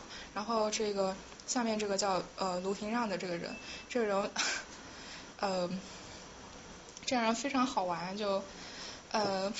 他一开始没有发达的时候，就经常就写一些呃那个生活气息非常浓厚的诗，跟那个王曾祺也 挺像的。然后呃，结果后来慢慢的呢，他写那些非常正经的呃非常正经的诗歌，就反而没有人去注意了。大家都注意他写的这种生活气息非常浓郁的这种诗歌，然后感觉就像什么柯南道尔写了福尔摩斯系列之后，大家都不去关注他别的作品了，是这样的一个人物。那这里他用的这个。这个冲字还有这个处字，我觉得非常好。因为我当时我就想了一下，假设他只给我说胡冲官道过，我要对一个什么动词才能说那个狗把那个店门推开？我就想一下，那要不呃冲嘛？那要不就是呃狗，就是就就反正就没有想到这个触碰的触字上去。然后下面就是大家非常熟悉的贾岛，呃贾岛的这个贾岛和韩月这个故事。就是贾岛原来是和尚嘛，然后有天某天在大街上，也不知道是故意呢还是无意的，就遇到遇到了韩月，就说哎呀，我真是想不出这个鸟是生敲月下门好呢，还是生推月下门好。那韩月就跟他说，哎呀，还是敲比较好。然后两人就攀谈了一下之后呢，那贾岛也就可能就就得偿所愿的不做和尚还俗了，这我也当了一个小官。那这个这个词这句这句诗本身没有什么说的，非常有画面感，但其实但我个人觉得并不是特别好的诗歌。好，终于到了我们计算语言学了。呃，好，是我们今天说了三个，要将要介绍三个语言之父，一个是赵元任先生。呃，赵元任先生其实有很多可以八卦的地方，比如说和他夫人杨润清，又名杨不韦。呃，之间的故事就两人非常和睦的生生活了六十年，两人都是夫妻，然后非常高寿，一一位活了九十四岁，一位活了九十一岁，然后呃，他夫人是中国第一个留美的医学博士，呃，然后呃，然后杨不韦先生就是差一点没有追到他夫人，这些其实都有非常 非常多可以八卦的东西，然后当然他像他家四个女儿。呃，也是也是非常非常优秀的。呃，那这是现代汉语之父，然后然后还有就是沈从文的连字周有光先生，这是现代汉语拼音之父。那我们这里要讲的是在世界范围内的现代语言学之父。好，他叫索绪，我们来看一下他，就是这位大哥。啊，这个大哥就觉得说语言学其实是一个几何系统，它可以归结成一些代证的定理。然后。呃，有位美国的语言学家叫布隆菲尔德的，就是这位说数学嘛，只不过是语言能达到的最高境界。然后还有一位法国的语言学家叫做阿达玛的说，数学其实是呃语言学其实是数学和人文科学之间的桥梁。呃，其实这些大家都可以有自己见解，但我个人觉得这说的其实非常好，就是我从计算机的角呃角度，其实觉得这样是。就非常贴切的一个描述。就是虽然虽然说大家就是从自从那个猴子或者是大猩猩，然后变成人以后，开始有了语言，就互相说了以后，它其实呃，虽然大家觉得就是这怎么说，就语言并不是像数学啊这样非常精确的科学。呃，就可能你认为不是非常精确的科学，可是，一旦从它从声音就杂乱无章的声音变成了有意义的声音，再变到了文字这一部分，它就已经就是只要它虽然它现在语言也有非常多的问题，比如说歧义啊或者什么，但它其实呃它已经可以用数学模型来这个进行建模、进行概括或者是呃做一些应用，它其实就是说呃它是。我觉得它应该处于一种就是中间的状态，就是说数学是非常精密的，非常人工的一种语言。那然后人类本身的声音是一种就是非常自然，但是没有那么多规范的语言。然后语言学应该是介于这两者之间的，呃，就一个状态，也就是下面阿达玛说那个数学是数学和人文科学之间的桥梁。那那我问一个问题啊，就是你觉得语言是文字，就语言是文字还是说人说的？我觉得语言包括两方面，一方面是语音，就就大家说这个，还有就口语什么，然后还有一个就是文字的形式，然后呃就是说呃然后就怎么说呢？就比如说它转成文字以后，就方便计算机来进行处理，可是可是它其实也丢失了非常多的信息，就比如说你并不能知道那个说话人他是非常平板在说一句话呢，就比如说现在微博上像 NLP 界，它有一个比较知名的博主叫那个呃呃他那个 ID 叫。呃，五二 NLP 嘛，然后就有人问他说，哎，那你这名字是我爱你老婆呢，还是我爱你老婆？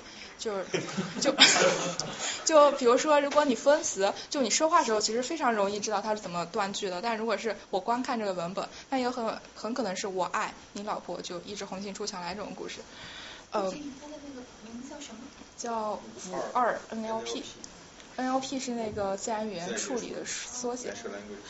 对。那怎么跟老婆联系呃，因为谐音嘛，就是就是就因为经常大家就是取网名的时候都取就是各个字的首字母啊声母嘛，所以 NLP 嘛就是你老婆嘛。这人是做就做 NLP 的是吧？对他应该现在应该是又又重新到香港去上学了。OK。是那个你认为是先人先说话有语言，还是说文字先说话？肯定是人先说话呀，然后这个其实我可以给你举个例子，因为我现在在做一个叫呃，就又从两年前开始做一个叫巴别塔的呃项目，然后巴别塔大家都知道圣经里面一个故事嘛，就上帝为了使呃使大家就是不要把巴别塔建成，不要大家都沿着巴别塔到了经到了天堂嘛，上帝就把人人类的语言给原来是大家都说一种语言，后来就变成了很多种语言，然后大家就无法顺畅的交流了。呃，然后巴别塔也没有建成，然后我们现在依然在地上。呃，那这个叫巴别塔的项目，它其实就试图打破这个语言间的壁垒。它就是呃，就说我们在做的实际上是小语种的语音识别，就比如说像一些呃土耳其语啊，或者是那个东南亚一些语言，呃，然后还做过两种印度的方言，呃，然后 对，然后其中这种语这些研究的小语种里面有一种叫做 Zulu 的。呃，语言是在那个对非洲南部广泛使用，然后这个语言非常诡异，它就是不但你说话就是要要说出声音，还经常附带一些就是类似咳嗽的那个声音，就就可能你更知道。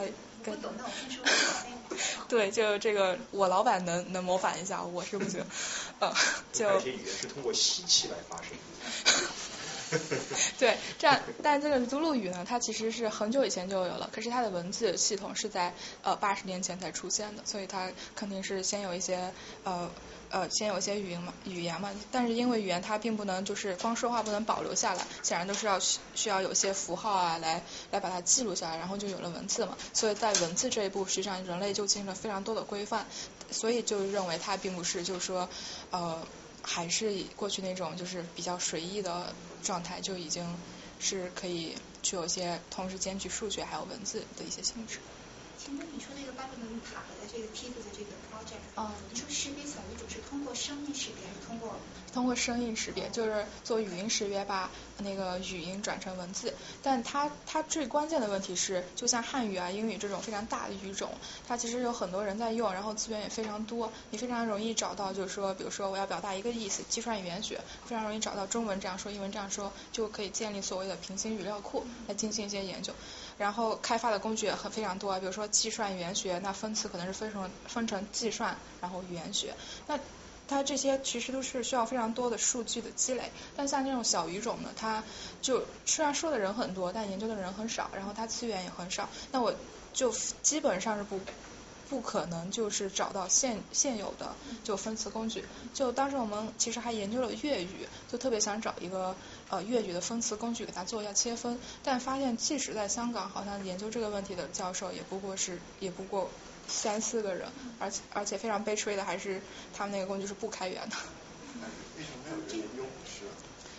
呃，古诗其实有很多人研究，我们可以讲到，就像微软，微软在那个零零六年的时候，微软亚洲研究院就开始研究古诗，然后做出了非常好的结呃非常好的结果，然后零八年时候也发了一篇论文，然后零九年又跟进了一篇，就零八年时候是。一篇关于对联系统的论文，零九年的时候就把它扩展到了绝句，因为他就觉得，呃，然后他用的那个主要是翻译的思想嘛，因为对照嘛，不就是不就是把这个就相同的意思给它就是呃都挖掘出来，对对，镜像这样的做出来。好。你说这个资料是哪里出资的？呃，是美国国防部。国防部，国防部还是国家安全局啊？这个哦不对，这个是这个是 iPad 的一个项目，然后它呃就是实际上是非常非常多的著名的科研机构，包括剑桥大学，然后美国的话就是呃像呃哥伦比亚大学，然后呃南加州大学，还有是商界的一个呃没有，我觉得是学界还有那个 industry。不是说那苹果的 App。呃，是 i i iPad 是那个就是和 DAPA 相对的一个，不好意思，长期看英文我都不知道它中文是怎么翻译，就大概是就是美国和就是美国政府非常想知道就是这些小语讲小语种的人们他们到底是在说个啥。哦，就是等于是 Defense Department Defense 下面一个一个。啊，对，它是那个 Government Support Support 的一个机构，然后像就有这些著名大学，当然还有还有 B 校，呃以及。就让他去喊，请投降，投降，投投降的时候，他知道喊什么是吧？任何一个人是说了一句话之后，他这个机器可以把它翻译成英文，而且可以通过他的语言就写出来。我们我们并不能做到，就是现在就是语音到语音的翻译是一个非常难的、非常难的工程，因为基本上都是语音要通过语音转文字，然后文字合成语音这样两个附加的步骤。那它这样，因为现在机器翻译做的结果还。不是非常令人满意，这部已经有非常多的那个误误差或者错误在里面，然后再加上你前面语音识别的错误，再加上之后语音转文字，所谓的就 TTS 过程的这些误差，就误加累加加到一起，其实非常差。它可是你又不能直接说从语音转到语音，因为我们前面有说了，语音是就是人类自发的，对它这种非常混乱，你又没有办法说，哎呀，我我这个词，然后它就对应这个词，而且就你转换的时候，像我爱你老婆这样。这样的就是这样，它它是怎么停顿的？你需要就是呃就是想办法把它记住好。我是要这样分词，我这样停顿，然后我在目标语言翻译的时候，我要保证说出来是啊 I love you 呃 my darling 这样的感觉。对。嗨。语音这方面，我有点别的想法，就是说，它语音可能让我们听起来觉得每个人发音都是不一样的。嗯。有些人有音调，有些人有口音。对。但是他们觉得。一些基本的结构还是在那边，然后这些基本的结构是不会根据你的口音啊、声音的大小有变化。嗯。不过现在不知道这种基本的结构是什么，但是现在有研究发现，用很简单的研究发现，就大脑可以把这种基本的结构全部识别出来。啊。是可以把它全部分开，但不能精细到很很小的方面，但可以精细到就是一小团一小团的。嗯。呃，你说的这个这个研究我不是很清楚，但我感觉它和深度学习相关。啊，你说什么？它和深度学习相关。就是 deep learning。对我，我感觉你说的这种其实是就是我们后面要呃，对，就我们现在要说到，就是说，那我们我们以后要说，就是说，就是你语音是怎么把语音转成文字呢？它其实是一个过程，就是说，你首先来一个语音嘛，然后来一段音频，然后我做了复制页变换呀，然后抽了一些呃，就是语音学、声学方面的特征以后，我能确定，哎呀，你这样说啊，这个啊是对应着那个就是音素啊，或者是呃，我说我说宝宝，那我就可能对应着音数。呃，b 还有那个 o，对，哎好。就刚好我是在做这方面，好的。纽约大学是心理学的第四年，然后实验组在做关于语音的。然后过去认为大家觉得就把什么 r 识别出来，嗯，不识别出来，对。发现好像不是把 r 识别出来，而是也也不是用图列变换，因为图列变换是机器的变换，然后跟人的可能还不一样，人的是用伽马通变换。好的。所以所以可能。大家觉得是识别 R，，但是人的听觉系统不是把 R 识别出来，把一些更细小的东西识别出来，然后组成 R。好，行，这个实际上是一个非常有趣的问题。就你说的可能是比较就是最近比较新的研究，呃，不好意思没有跟进。但我说这个是就是呃就是从上世纪大概七十年代开始，它是这样的一个研究传统，它都是首先把那个音频转成音素，然后音素再转成那个音节，音节再转成对应的那个文字，它这些就是像音素到。呃，像那个就是从声音到音素，它用的是一个叫做声学模型，然后从那个就是具体的那个发音就音节，然后到文到文字的话，它用的是语言模型，它一般就是语音识别的那个。嗯，标准框架结构是这样的一个，但是你说的那个应该是一个比较新颖的，然后像我我我觉得他是他是从心理认知角度，因为，我是怎么去认知这个？咱们俩站在不同角度在说，你在说是机器怎么干这件事，对，然后我在说的是人是真的怎么干这件事，认知角度的，是人是怎么操作？你是讲机器是怎么去学习这个过程，对吧？啊，对，然后我觉得那这样的话，我们可以提前跳到之后的这个争论部分，因为其实挺相关的。呃，就是这个，就是 Gary McCoss，你应该知道吧？就贵校心理系的教授，前面前面发文抨击抨击了这个深度学习，然后同为贵校教授的燕乐纯教授。在 Facebook 是吧？呃，对，Facebook AI AI 实验室的那个头，嗯，然后呃。就的确是这样的，但就是我我现在想引燕乐群教授说的一句话，不是原文引用，但意思是这样，就是说大家现在一直热炒人工智能，或者是热炒深度学习，说深度学习就是机让机器学会模拟人脑来进行处理，这个说法其实是不对的，因为现在人类并不知道就是人脑具体是怎样处理的，更何谈模拟呢？而啊，好的。不知道，我是我是不知道所有的。哦，好，不知道所有的吧？好，谢谢。呃，就不知道所有的，但是既然你自己都还不明白，他就人是就不不能完全理解人是怎样处理的，你怎么能让就是能让机器去模就是完全 follow 你这个过程，就靠就是完全复制你这个理解的过程来做呢？就说深度学习或者人工智能其实是就是。就是说，它的本意并不是说，就是说让人类模拟人类大脑，这个是一个需要纠正的一个就常就是就人们认识的错误。就是说，机器学习它可能之后做出的算法，它可能看上去很像人类学习，或者说它从人类学习，比如说那个卷积神经网络吧，它其实最初参考的的确是那个就是神经元怎样处理信息这样的一个过程。它虽然有借鉴，它但它并不是完全的复制，而且现在就是说呃。而且就是你你像机机器的它那个离散的脉冲信号，其实也不能和人类神经元这种连续的信号来就是来类比。好，你说。不好意思，我打断你，就是因为因为刚刚我是学这方面，所以啊嗯，但不好意思打断你。没事没事。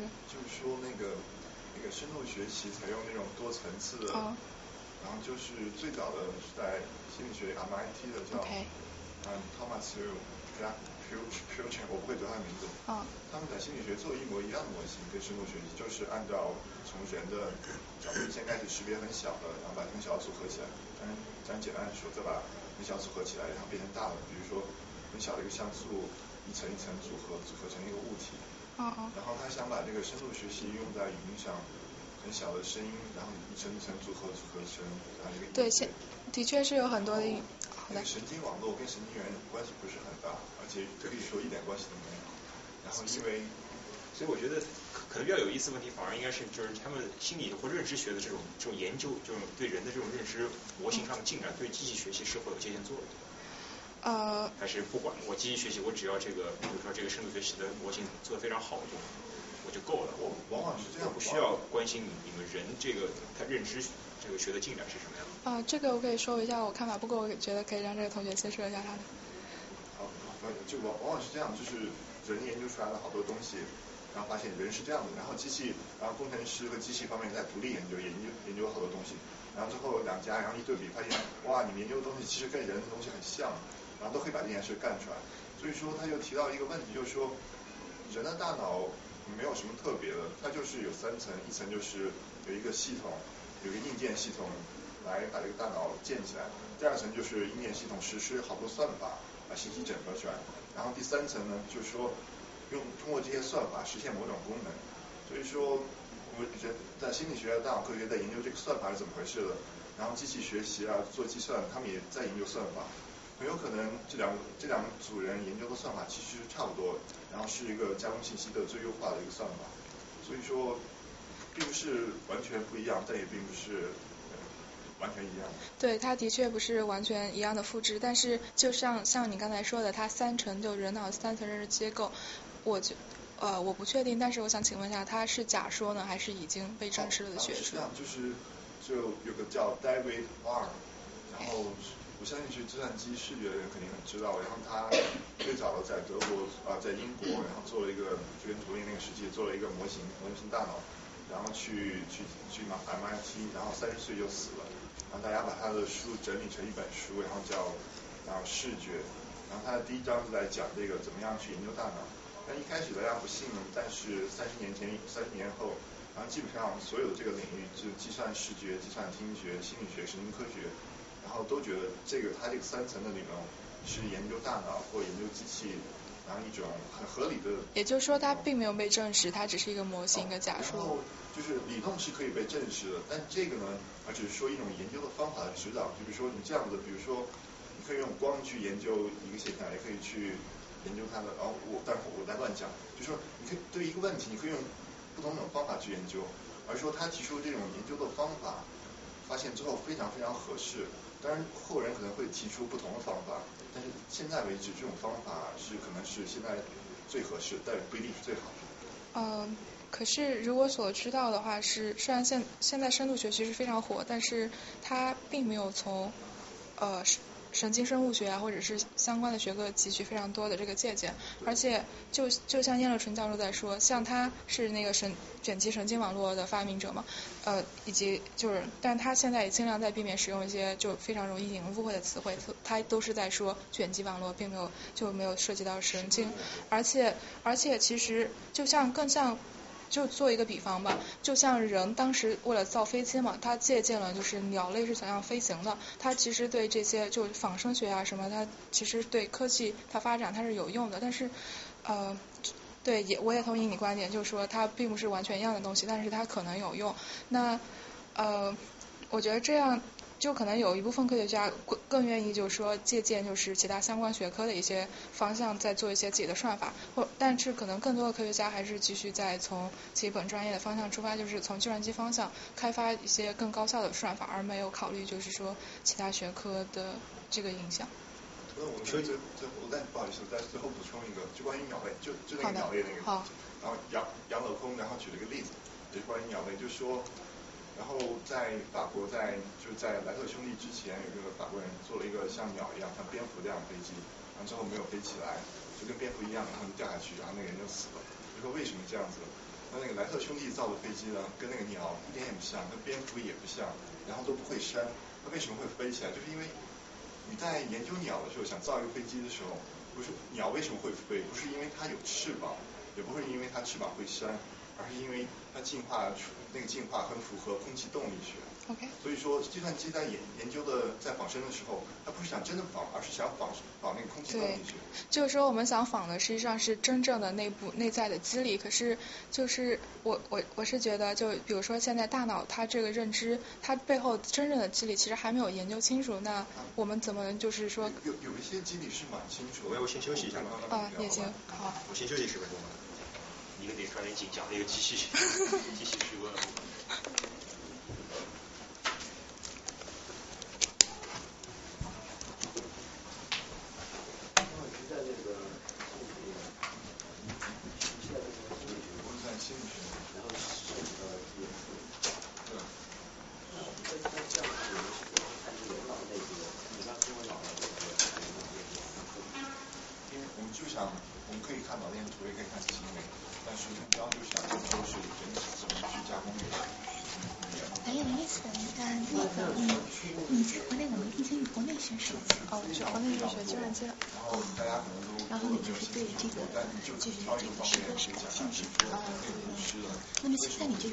一个 iPod 去问。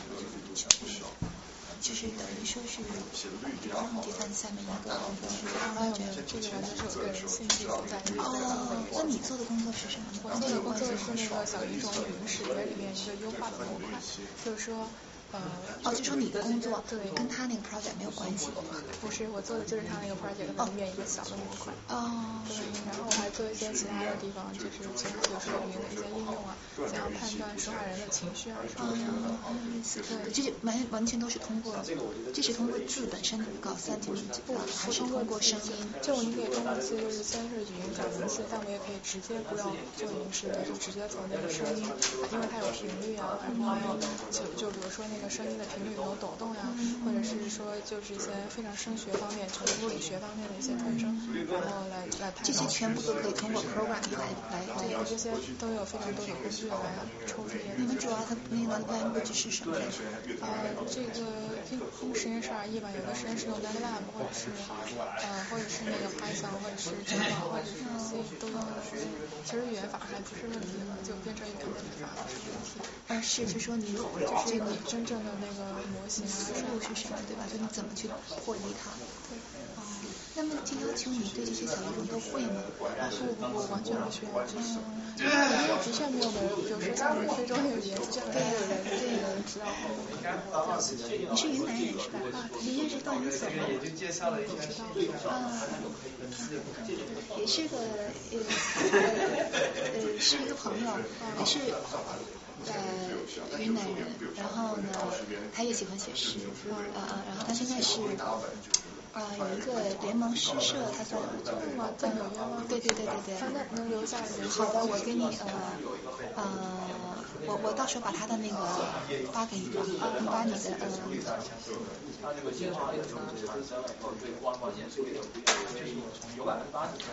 他有点像，他搞也是搞科学研究的，但是他对诗歌感兴趣。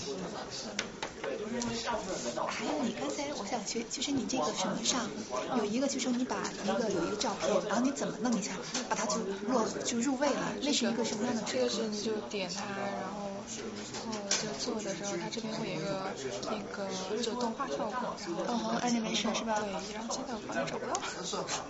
怎么就是你刚进入这个 slide 时候，它是在另外一个位置上的，然后你回撤，它就跑到该去那个位置上。这个是就是就在图片那儿试了一下，然后就是就是 animation 是吗？啊对。但是我记得 animation 就说你这个东西是已经加起来，它就它动了，然后它就是会有一些。嗯，好像没有看到的说给他放到一个 correct position 的这么一个这么一个 choice，好像没有。那你这是我就是他都是自己定的，还是怎么怎么动？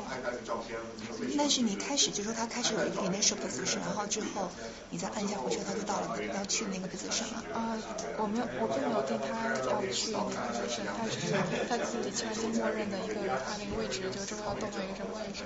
哦，这个意思。然后可能他之后的位置就是我一开始我没有设那个东西在我之前他的位。哦，所以就这样子，就是就是 animation 啊，对。行。这个国内这个大学我没听清楚，是这个国内大学。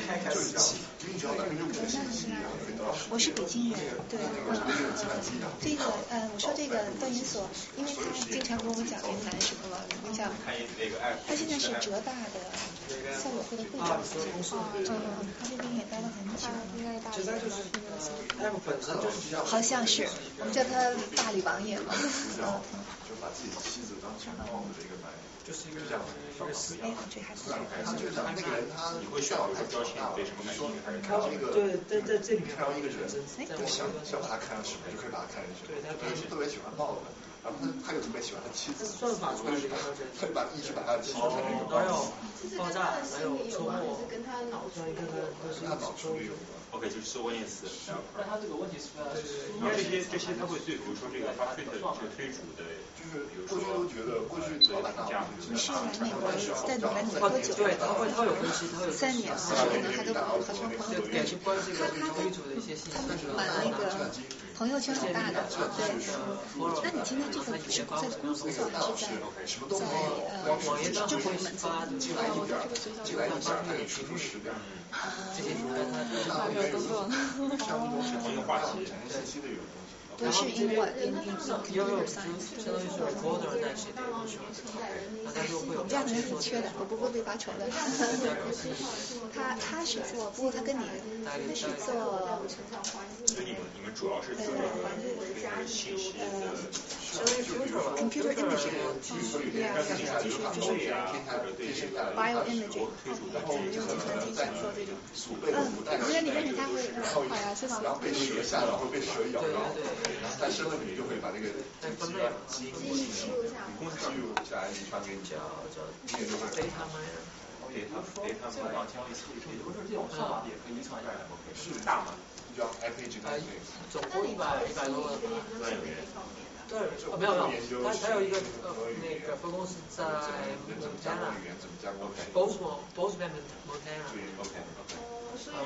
因为因为因为我们那个 VP engineer 他原来一个公司在在在 Bozeman，他那个公司做的蛮以前做的蛮好的，被被 Oracle 收购，收购之后。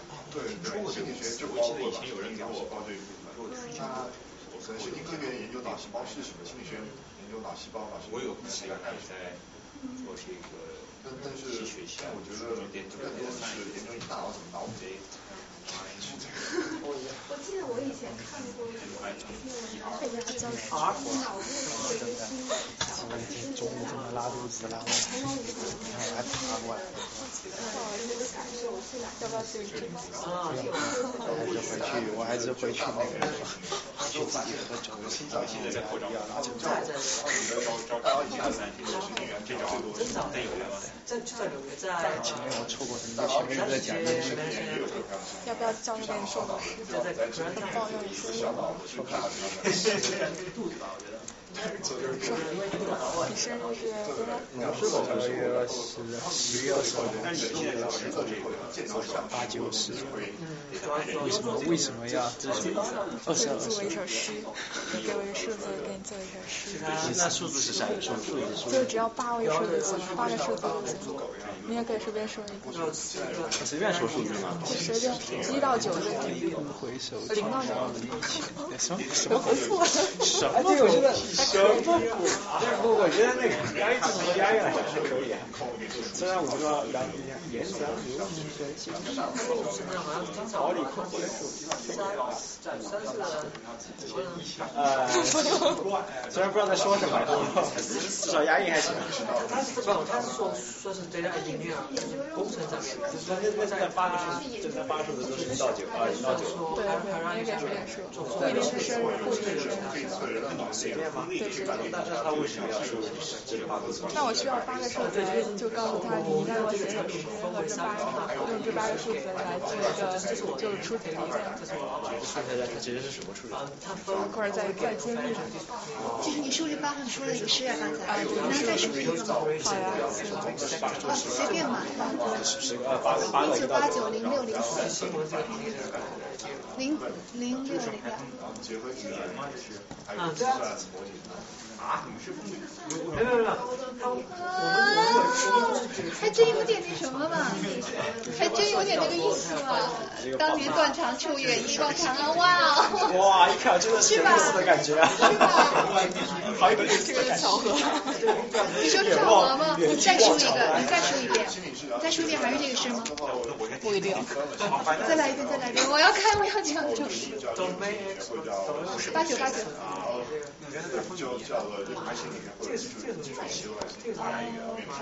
哇，我要把这个下来，我也觉得。特别好，特别好，这个这个这个这个是这个，这个下面不要，我要照一下。为什么会？因为有诗句是一样的。对啊，一九八九。哦，所以这边这边一九八九。谁让你一九八九？你的那个年代是记得的，你们都是一九八九开头呀？对啊，但是问题是。你你给我别，您给我一个别的年份吧。对，我就可以写一首诗。这个他那个第一个诗竟然很远到这个。啊，好。二零一五零二二八。我不知道我记错了。写个数字然后。你给他。给那他会出。当年留不住。哦，这个这这个两句什么意思？这个这这这次真的是不知道说啥。建个小的系统来把所有东西做好。还有这几个几个今天三个，这样一共五个。啊，是就你做的。呃，这个是拍档。这个这个对我拍档写的。你每次回一个项目，他会给一个新的诗吗？呃，看情况，有时候会，有时候不会。对，就看人品了。哇，这个有多少代码？哎，你们？这个不超过十行吧。我是代码，不超过十行。你用的一用的兔都是没有。那那是时间的话，那怎么可能这么好使？你要看吗？哎，你的输一个全部是零。那我一般会，我一般一般起的比较早，一般。九点八点半九点去，然后有时候和他们一起加班，有些时候节奏节奏快。我觉得这个。半空半空，我刚我刚记过的，我自己写了一个。以前刚才有一个五。对。我看我看一下你那个十行。呃，我过会儿再告诉大家。你 你那个十行代码。这个。这这是属于它连着，我我可以给你数字吗？呃，必须要数字，零到九，任何任何任何数字，只要到八个八个数字就行。这就这就只有十个吧，不会超过二十，不会超过十个吧？这个 application 是你写的是吗？啊，叫生日。等一下，好呀，一九八七，好呀，零九一八，这个自爆生日。九一八，那你是处女，这是谁的生日？哈哈哈哈哈！看，暴露了吧？那你乱报生日。好了。包括一些内容形式中，对对对。手中老师每每次这样，这两句好多。对。就是说，谁有开场就把这个 application。Upload 就可以。呃，如果大家需要的话，我也可以开源，虽然没有什么好开源，就十行代码。什么叫开源？哦，就 open source。呃，对。这还挺有意思的，开源代码怎么写出来的？我过来，我给一个代码看吧。对，现在一看就知道。代码给我们看一看这个。好的好的，我猜猜我猜。其实主要的东西，我在代码主要的东西是别的外部的资源。对啊，我说的是不是用的是外部。我没有用外部呀。那你所谓的外部的资源？我外部资源就是这些汉字是从可能是有一个数据库嘛，可能是从数据库。那不算。那那那那不算，那没关系，那不会影响到代码。对啊，那代码我超关心。不是我，我住那个 Face 那里。哦。只是在 Python Word，其他的 application 还不行。呃，你也可以改一下其他编，就是用其他编程语言来写那个算法。如果这种不会不会做 coding 的人，你不会做 coding，我可以把那个 code 给你，然后你自己运行一下，看就可以 work。但我必须得有 Python 是吧？啊，对，你要装一下 Python ID。等下运行就会关的很快。那个就是你是不是就是前几就每个地方不一样的字，你就有从固定的库里面选出来这个字。啊，要不咱们继续吧？好吧。好。好，可以。行。可以再。搭档要对他买。那也是做非常。对对。好，就继续吧。哎，好的。刚好这个就是就是大休息的时候给大家展示了一个非常小的作诗机器人，就大家给我八位数字零到九，就。凑够八位的话，我就可以还大家，就写一首诗给大家看。那现就是休息的时候，已经有非常多的同学试了他们生日啊，或者今天日期啊，大家可以看一下这个做出的诗。然后现在如果有同学还想再试一下的话，我也可以。九零年七月十七。哦，好的。七月十七，蒋介石发的庐山谈。哎呦。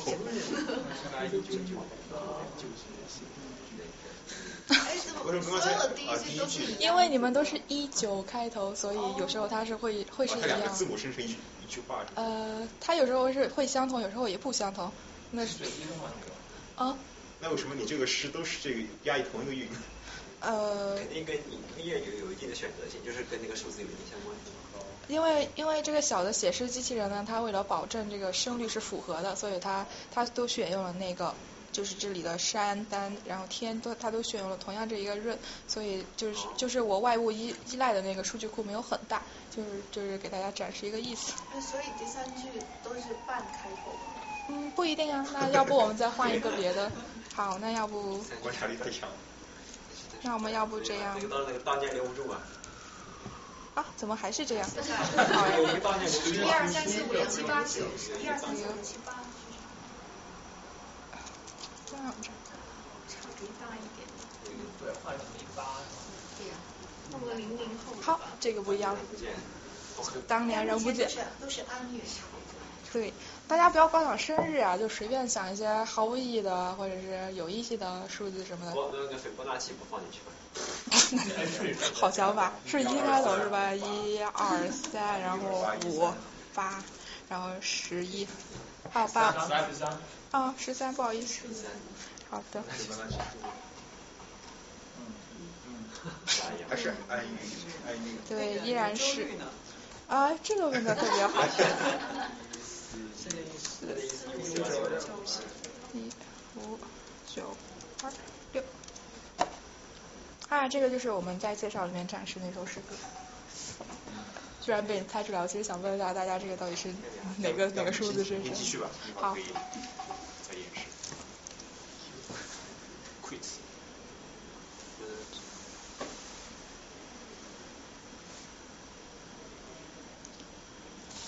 好的，然后嗯，刚才说到这个阿达玛这，然后现在就是呃，就是要说一下这位著名的马尔科夫，呃，然后他就是提出了非常著名的马尔科夫链，HMM 隐性马尔科夫链。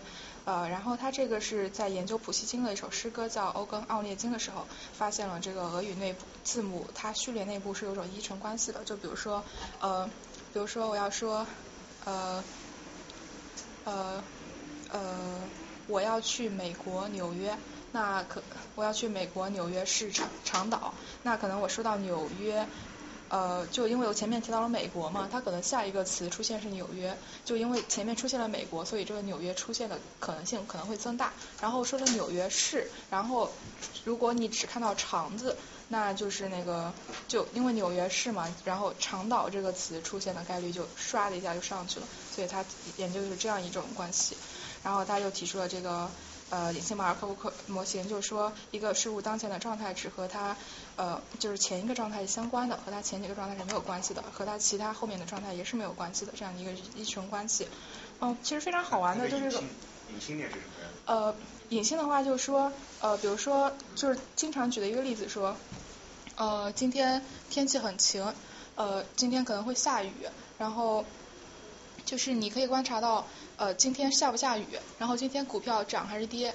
这个这两个东西都是可以观察到的。但是它就是天气和股票之间有没有关系呢？这个就不得而知了，就是一个非常隐性的这个依存关系。我我的意思是，这个诗歌里边，你看到的这个词的词是词是结果嘛，对吧？啊，对。显性的，然后你还需要假设一个隐性的一个序列来推导出它这些词。那比如说词性啊，或者说。呃，对，就比如说词性词性句型吧，就比如说我需要一个主语、谓语、宾语，然后就是每一个主语它可以有非常多不同的选择，然后这些非常多不同的选择，比如说我说呃我在美国纽约，那这样的话呃这是一种选择，或者说呃但是这里面的这个主语就主语它主语还有谓语之间它之间的那个联系是显性显。呃，就是主语和谓语之间的关系是显性可见的，可是，在那个，然后同时，呃，主语和我之间的对应关系也是可见的，但是我并不知道生成的句子它，呃，呃，它之间的那个关系是什么？就是说，呃，不好意思，有点混乱，就是说，那个我知道主语后面应该跟谓语，然后我也知道主语可以有这些选择，但是我生成的句子就是我是未知的，那这个。就生成的句子和句子之间它那个关系是我不知道的，我知道的是就主语后面跟谓语以及主语有哪些选择，我可以通过这两个这两个前提条件来推断我生成的句子是什么。那比如说除了这个主谓宾的结构，还有一般在在你们研究里面一般还有什么可以作为这个 hidden 的？非常多的就是非也非常经典的就是语音识别，因为呃在语音识别里面就是。呃，你听到一个声音，你要把那个声音转成一个音素，然后音素转成音节，都是有非常多不同的选择。那怎样来做这个选择，其实就可以用到马尔可夫链。然后对对，我知道，我知道马尔可夫链是。啊，好。它这 hidden parameter 是什么？除了主谓宾的这个这个这个这个这个 chain，还有比如说是呃呃地点啊，呃人称谓啊等等等等，还有一般还有什么可以作为这个 chain？hidden chain？就。就比如说，嗯，我觉得就就像刚才说的那个，就可以把语音转成音素，然后音素转成音节，就是音素或者音节这种来作为隐性。嗯，哎，怎么还在动？好，然后下面就是我们来看一下，在呃。自然语言处理或者说计算语言学方向，它这样一个也是像文学理论一样的，不断有各种主义的兴起，还有衰落以及或者复兴。那这个是呃是非常著名的计算机学计算机语言学呃界的泰斗 Kenneth 呃 Kenneth Church，他在二零一一年的一篇文章中指出的，他统计了就是计算机呃。呃，计算语言学方向的顶会叫 ACL ACL，呃方向的论文，然后根据这些论文里面用的那个方法做了一个做了一个统计，然后就发现说，呃，一九四零年的时候呢，就呃一应该是。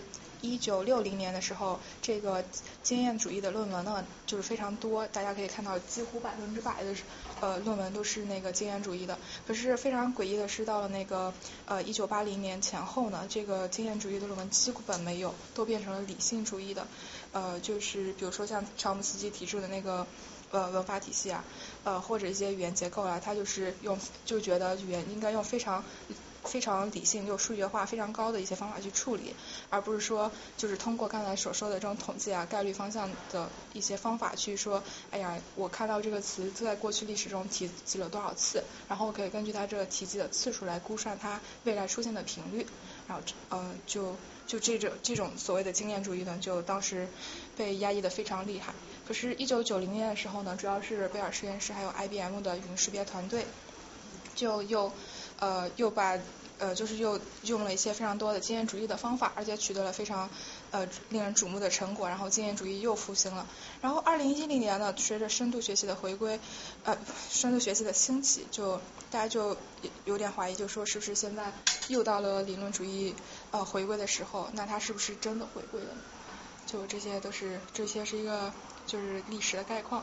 然后我们来看一下这个到底是这个就是它这个钟摆。它这个呃不断的摆动到底是怎么发生的呢？那首先，一九五零年的时候，有各位非常著名的呃，应该也是物理学家，同时呃就是在信息论方面做出开创性贡献贡献的人物，叫香农，呃就是这呃左上角这位。然后香农就提出了呃一些，比如说还有信息商的一些的衡量，所以这些信息商呢，大概就可以用来呃统计，比如说词和词之间的互信息商，也就是说呃呃就是。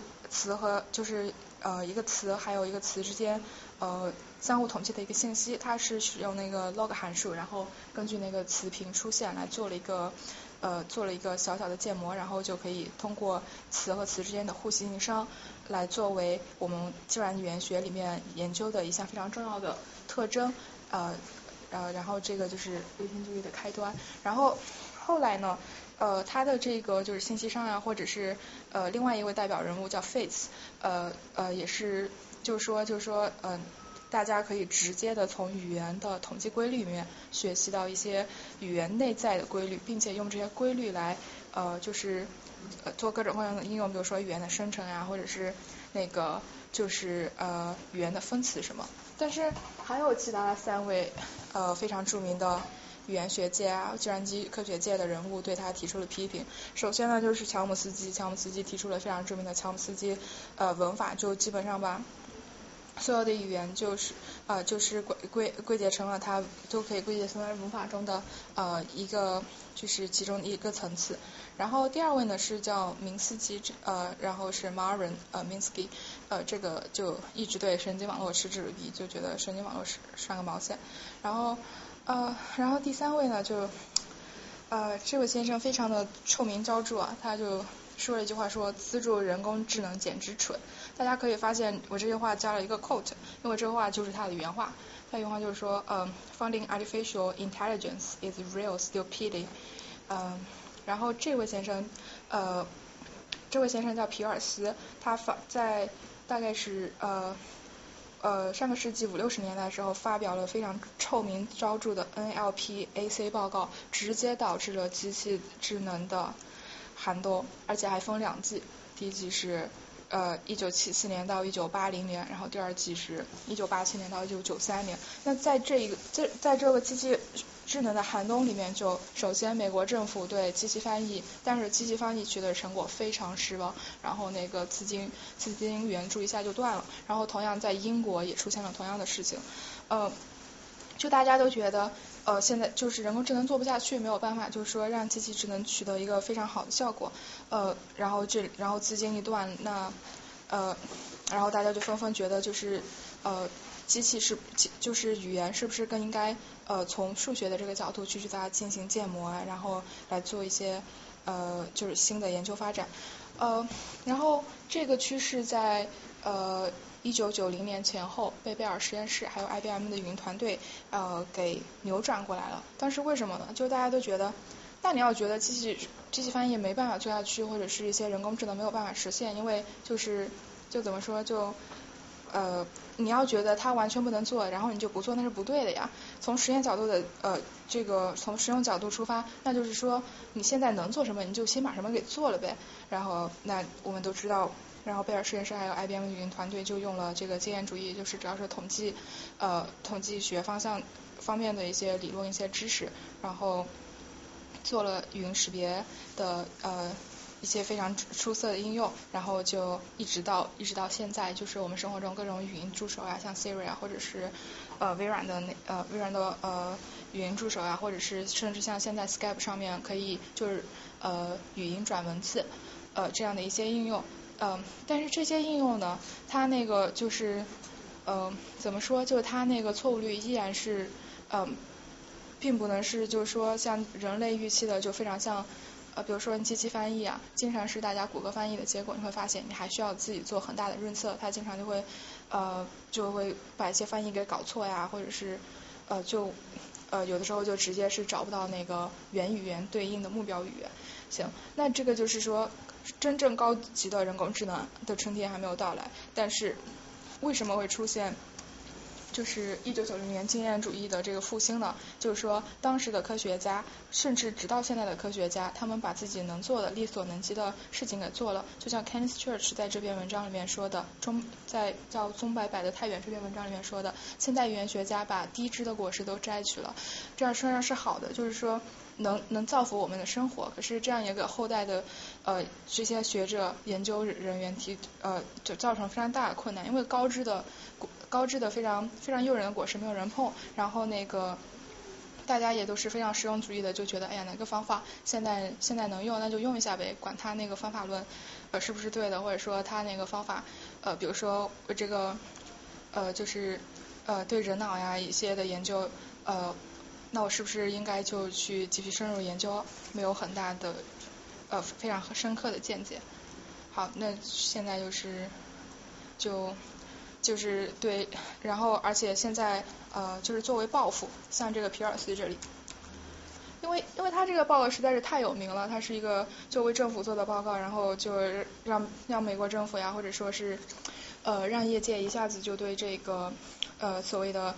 呃，经验主义啊，是就失去了信心嘛，在当时失去了信心，呃，所以直接导致的恶果就是，现在即使在非常著名的自然语言处理的呃入门课本，比如说像那个斯坦福大学曼宁教授写的课本里面呀，或者是像呃 MIT 出的另外一本呃呃这这个自然语言处理的统计原理啊，这些书里面丝毫没有提及这位皮尔斯这位皮尔斯先生。就而且对呃理性主义的一些就是一些理论就就非常少的设计，或者是只是表面的设计，因为大家也害怕呀，就是你这样不是断就是断人生路呀，都不是财路，是断人生路，因为你直接说你这个方法是。就是你经验主义是不对的，然后应该用理性主义的方法去思考。然后理性主义那怎么办？那理性主义你又没有想出理性主义到底要怎么办？那是不是大家都不用吃饭，然后大家也不用研究了，就就就停滞在那里？所以，当然当然这个这种倾向也是不对的。呃，好，那我们下面来看我们的这个具体问题：诗歌的机器生成。那首先现场作诗，我们刚才已经演示了，就就是的确是可以通过呃。一些初始条件，比如说大家给了我八个数，呃八位的数字，然后可以做出一首诗歌来，在声律上来看它也是符合的。那它具体需要哪些呃部分呢？一般来说，像一个机器的。呃，诗歌生成系统它是需要一个数据库，它必须需要一些语言学的呃先验知识，它才能可能做出就说用那种语言来写，然后还需要一些情感和风格的分析，比如说像那个宋词系统吧，它至少要确定我要生成一首豪放的词呢，还是一首婉约词，然后那如果我风格基调已经定了，我去选取那些词汇就应该尽量的满足这种风格，呃，那怎么满足这种风格，就涉及到文本的计算。就比如说一个词，它是有感情色彩的，它这个感情色彩应该怎么来衡量？它是中性词、褒褒义词、贬义词，然后它是呃偏欢乐的词还是偏悲伤的词？这些都是需要计算的。可是生成了以后怎怎样评价，又是一个非常大的问题。就经常我们都知道，就是呃就是如果你随机让机器生成一个文本的话，也不是不可能。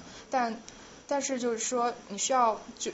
而且就是说，在你这个模型里面，你其实是有非常多的选择的。那怎样选出最好的那个呃，做出最好的选择，其实是你是有一个标准在限定你。那这个就是呃，在建模时候的限定条件，也就作为最终的评价标准。那怎样来确定这个评价标准，其实也是呃非常难的一个问题。而且现在呃，据我所知，所有的机诗歌生成系统，它其实在呃在用一些呃就是界面处理方面的指标外，它还经常还使用的就是请一些专业的诗歌写作人士啊来进行呃对诗词质量的评价。好，然后我们下面将会呃简要的涉及到呃四种不同的诗歌系统。好，那这里的话是也是刚才我那个大概我记得大概十行左右吧，呃不确定是不是超过十行的那个小小程序写出来的诗呃。然后这个诗歌的原理来自呃杨一先教授的博客，大家可以回去看一下。呃，然后这里大家可以看一下，第一个是那个派生成的诗歌，三点一四一五九二六。呃，然后大家可以猜一下，第二个是哪个数字生成的诗歌？呃，它是一个近似数，同样的是一个无理数。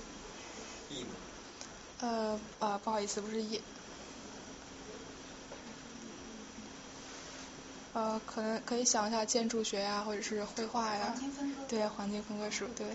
然后下面这个是五律诗，是两个人的生日，大家也可以随意猜一下，这两个人是夫妻。呃，这是中国。什么什么？赵赵元任。赵元任，呃呃，不是赵元任先生，不好意思。杨绛跟钱钟书吗？啊，也不是，我不太，我个人不是很喜欢杨绛。呃，行，呃，不好意思，也不是。呃，这是太祖和江青。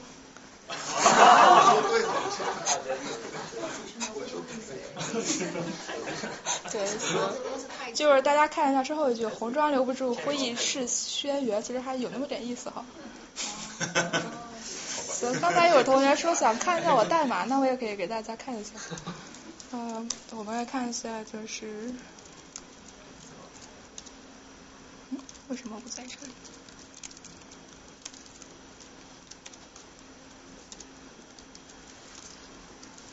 好，呃，十二行，不好意思，但是把前面两个去了的话，真正的代码也就十行。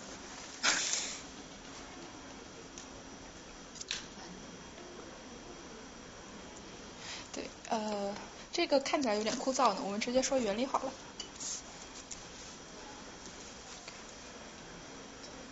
生成随机数。对，有生成随机数。为什么要生成随机数呢？因为我们刚才也讲了，就是那个呃绝句它有择起平收呀，或者是择平角的这种，所以我需要来做个选择，它要择起的还是平起。然后呃，然后就然后就是一些随机选诗。那是怎么随机选诗呢？其实是从一个非常大的表，呃，这个表是其中一部分，大家可以看一下。这个是所谓的出师表，不是那个什么，不是成本不一的那个出师表，是是杨一先教授研究出了一个出师表。对，这个其实非常简单，就你给我八位数字，因为我基本上可以把那个绝句嘛，每每句话分成呃就是前半节、后半节、主语还有主语以及谓语及宾语或者谓语及其他。那我首先你给我第一个数字，我就从这十个选项里面选一个主语。然后，然后第二个数字控制那个谓语及其他，然后同样的道理就出了一首绝句。就是说你最后的成品的话，总会是这些。对，它一定是这些里面的。它不能再 further break down。会小。它不能再对，非常小。这三个字在 break down。对，所以就是为什么大家看到一九九零或者一九八九开头的话，它经常会出现一些部分相同的词组。呃，虽然虽然我用随机数控制了一下，这个是第一个出师表，还有另外一个出师表没有没有没有显示在这里，所以就是说，如果你就看那个生成的随机数，那要是一呢，我就从这个出师表里面选；要是二呢，我就从另外一个出师表里面选。数据库有多大？这数据库这数据库大概有这个的四倍大吧？哦，哦，我刚才用的数据库有这个的两倍大，然后杨一先教授研究那个出师表大概有这个的四到八倍大吧？对，其实也不是很大。对，其实不是很大，它就是一个，但是但是这个非常值值得拿出来说，是因为现在大家看晚上有电脑算命啊，电脑写诗啊，我非常怀疑他们背后的系统其实也就是这几行打的。他们他们不是有电电脑写那个记者，就电脑写科技报告。哦，对他那个是就美国一个公司写的，但是他那个就是研究那个平台其实已经非常成熟，我我相信他不是这样写的。报告可长多了。对，然后这就涉及到我们说的属语料库。就数据库分生语料库和属语料库。你从互联网上随意加下抓下来的文字，或者你现在，比如说我现在的这一页 slides 上面的文字，它实际上，呃，好吧，它稍微有点结构。但假设我结构非常混乱的话，它就是说，并并不是非常有规则的，像那个呃，像我们经常见的网页的 HTML。天阳语言，它实际上是说，它那个文字实际上用两个 tag 来标示，OK，开始说一个内容了，好了，然后再用第二个 tag 说，我这个内容说完了，那种是所谓的结构化文本。然后属语料库呢是说，比如说我爱你老婆分成了我爱，呃我爱，然后你老婆，然后这样的话就做了一些初步的分词处理，我们可以叫它属语料库，或者是进行了那个就是呃。或者是进行了那个呃，就是主语谓语标记啊，或者是那个就是它感情色彩的，比如说它有百分之八十的概率是作为一个呃正向的词，百分之二十的概率作为一个负向的词，有了这样一些呃相对应的概率以后，我们就可以称它为熟语料库。然后通过熟语料库可以去做一些情感风格分析，然后运用的背后的模型那就很多了，就呃比如说知识向量机，或者是呃其他一些常见的像是。那个呃，就像神经网络也可以做分析，就非常多的计算机方向的模型，呃，可以对这些概率啊，或者是这些呃和它相关的性质，在计算机里面我们叫它特征，对这些特征数值的一些分析建模，呃，然后这些特征构成的向量，然后对这些向量进行一些向量操作，来做出最终的呃情感风格的判别。好，然后。正面词和逆面词是？正面词哦呃，正面词就比就可能更多，就比如说像褒义词和贬义词，或者是你要说情感，假设你规定高兴是正面，那可能可能悲伤就是反面这样。好，然后文本的计算和分析就潜在于分析，这是非常难的一步，就是说呃，我给你一句话，你到底要判断我这句话是说了个什么，然后。然后这个它的难题是最主要是在歧义，就是说有一句话我不知道你到底在说什么，比如呃你说呃比如说你非常生气，你说你去买一个东西，我花了八十块，然后就可能是非常抱怨，然后觉得买的非常不值。但是如果转成文本的话，那你就可能想啊，这到底是觉得买便宜了还是买贵了呢？嗯，更不用说那种非常复杂的，就是连人都很很难分析的，就是语义到底是说什么，比如说什么下雨天留可怜，客流天留我不留这种。嗯好。我花了八十块加一个叹号，是不是就会好一点？也不一定，呃，也可以。这个呃。就这个在文本里面一般不会加呃，但是如果是比如说那人发 Twitter 了，他有个感叹号啊，那应该非常强烈的感情。可是你依然需要结合上上下文去看。我发了八十块就觉得哎呀花好便宜啊，八十块就买到了，我好高兴，或者是哎呀竟然花了八十块，然后就是那种非常反面的。但这个这个问题其实可以结合就语音做非常多的用力分析。就呃刚好刚好我其实本专业就是做这方向的，就是来判断一个人到底是他要表达一个什么样的情绪。然后我们呢也做了一个论文，是关于那个就是呃就就是那个怎么说呃在在找工作面试的时候，我们做了一个录像，同时还有他的声音，然后就去看那个人呃就分析他背后隐藏的感情到底是什么，他是非常紧张呢，还是非常平和，就沉住在胸那种，或者说他经常非常高兴这种呃当然当然那个那个其实是都是我们雇的演员去。录的这个像，然后说的这个话，因为呃，因为就是如果大家做那个语音或者是情感分析的话，会分会发现就是所谓的自然的那种数据是非常难难以得到的，就是在你生活里面，你那种大多大部分情况你还是非常平和的情绪，比如说你非常生气了，那我也不可能说追踪着你就说把你生气的时候那个声音什么录下来，然后把它标记成，哎呀这个是生气的声音，这样涉及到非常多困难，呃。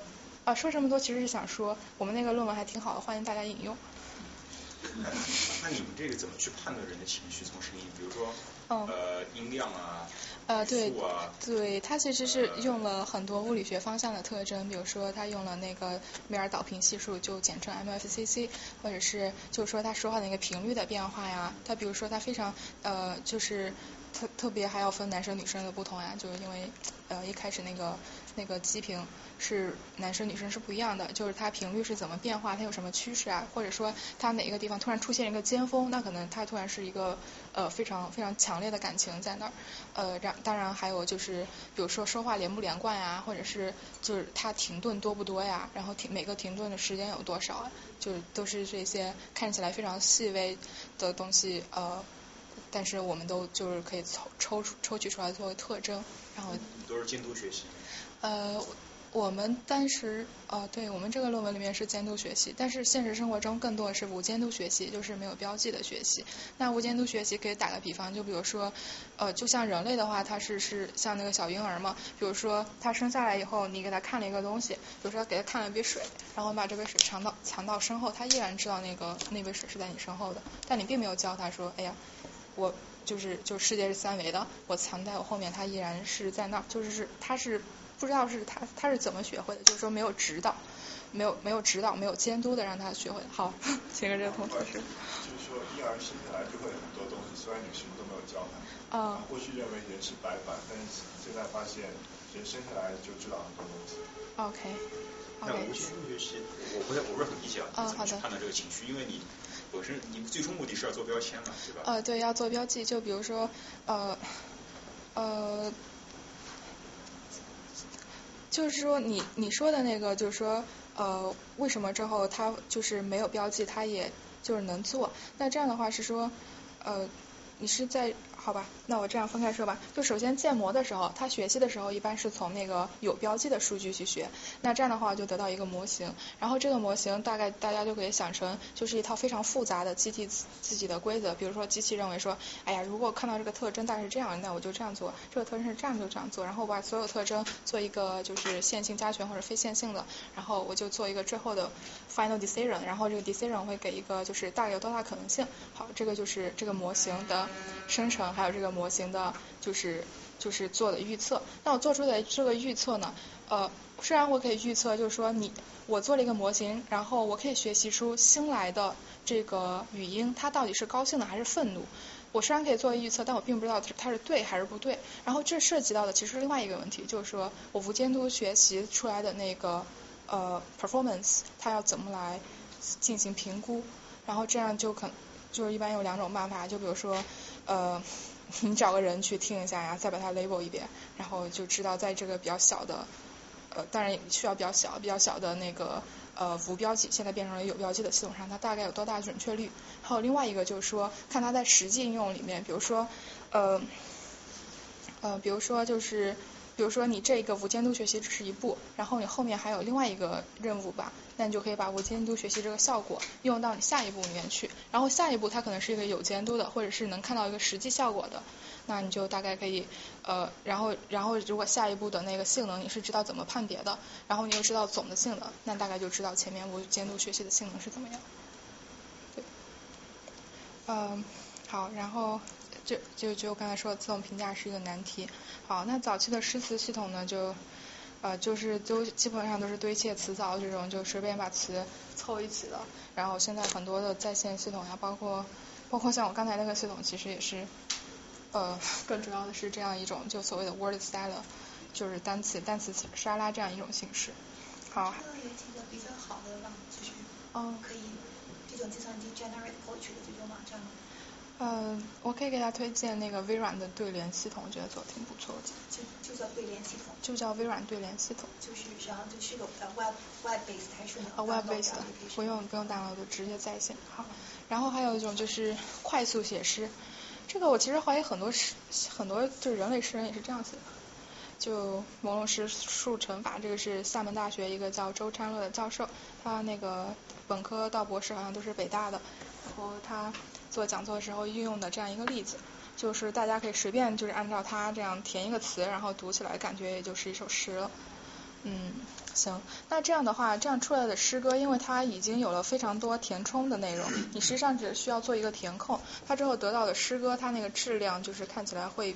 比较不错，因为你看它这个基就是主要的思想内容都定了，其实你那个词要填再奇怪也奇怪不到哪去。但问题就是说，它这种系统它模板是非常非常死板的，它非常缺乏灵活性。比如说，这也许是一首朦胧诗，那假如我想写一首呃非常白话的诗歌怎么办呢？或者说？那本如果说我这个朦胧诗的模板本身就很差，那它之后得出的诗词效果也会很差，所以就有两个制约因素，一个就是说呃灵活性很缺乏，然后另外一个就是说最终诗歌的的生成的质量很大程度上是依赖于这个朦胧诗的质量，而且其实这和机器学习啊和就是让电脑自动的去做诗歌生成这件事情是就是还是差还是差之甚远的。好，然后我们要讲到遗传算法，这个是一个从呃，生物学方向就是借鉴到的，就和达尔文进化论借鉴到一些方法来做的。啊，那首先呢，给大家一分钟的时间哈，大家确定一下，就这四首词的作者分是机器呢还是人？就是左边和右边对比啊。就是左边和右边中有一个有一个。我没有，我这个，嗯，这个我觉得。还我还是不要提示比较好，就大家按本能去认为是是机器还是人，就你做一个选项就好了。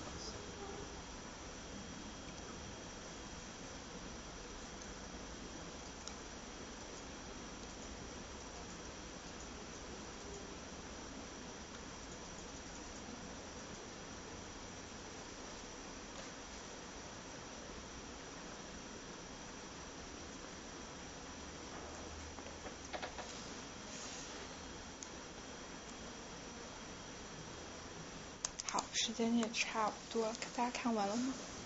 右上的那个应该是最新的。好，呃，行，那我们来看一下吧。就是首先，首先看这个。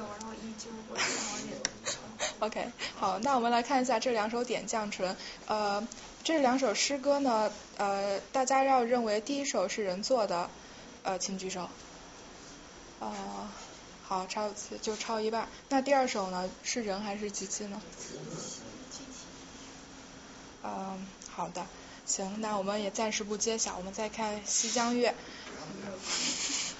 好，《西江月》，大家觉得哪首？就是这两首作者是谁呢？就是谁是机器，谁是人写的？第二个是人写的。猜。啊。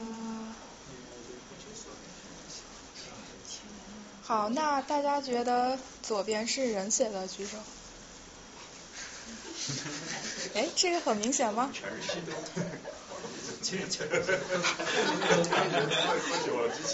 那大家就是认为右边这首都是都是人写的，是吧？七家乐。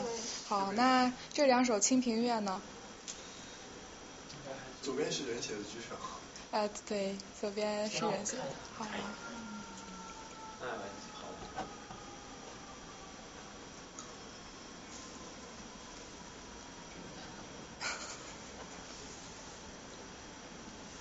全都全都是机器写的，不能吧？李清照要哭了。行，那大家表决一下吧，就随便随便找个同学说一下。嗯，要不教授来说一下，你觉得哪首是人写，哪首机器？我觉得左边是机器写，右边是人写。右边是人写的啊？哦，大家有人反对吗？好，那我们来揭晓一下谜底吧。首先，左边这首《简绛唇》是那个李清照的一首诗，然后大家判断正确了，的确右边那首是人写，是机器写的，就是说就是大家还是不可超越的哈。然后那个 这两首《西江月》呢，大家也判断对了，的确右边那首是人写的。那我就很奇怪了，你看，虽然右边这首有“却是前年那样”，看起来很像人写的字样，可是它左边“坠里时光渐渐”不也挺口语的吗？问号。感觉游人何时回乡的那种情怀，是只有人能写得出来。可是故人何处向天边，不也很有诗意吗？故人干嘛向天边？好的，呃，那这两首《清平乐》呢？教授呢？呃，算就对一半错一半吧，两首都是机器写的。难怪那么难写。对，但是但是前一首是就是非常粗糙的。呃，写的一首诗，后面这首诗是前面这首诗的优化版本。是这个样子。你教计算机的，就是这种中国诗词中的典故，嗯，怎么教的？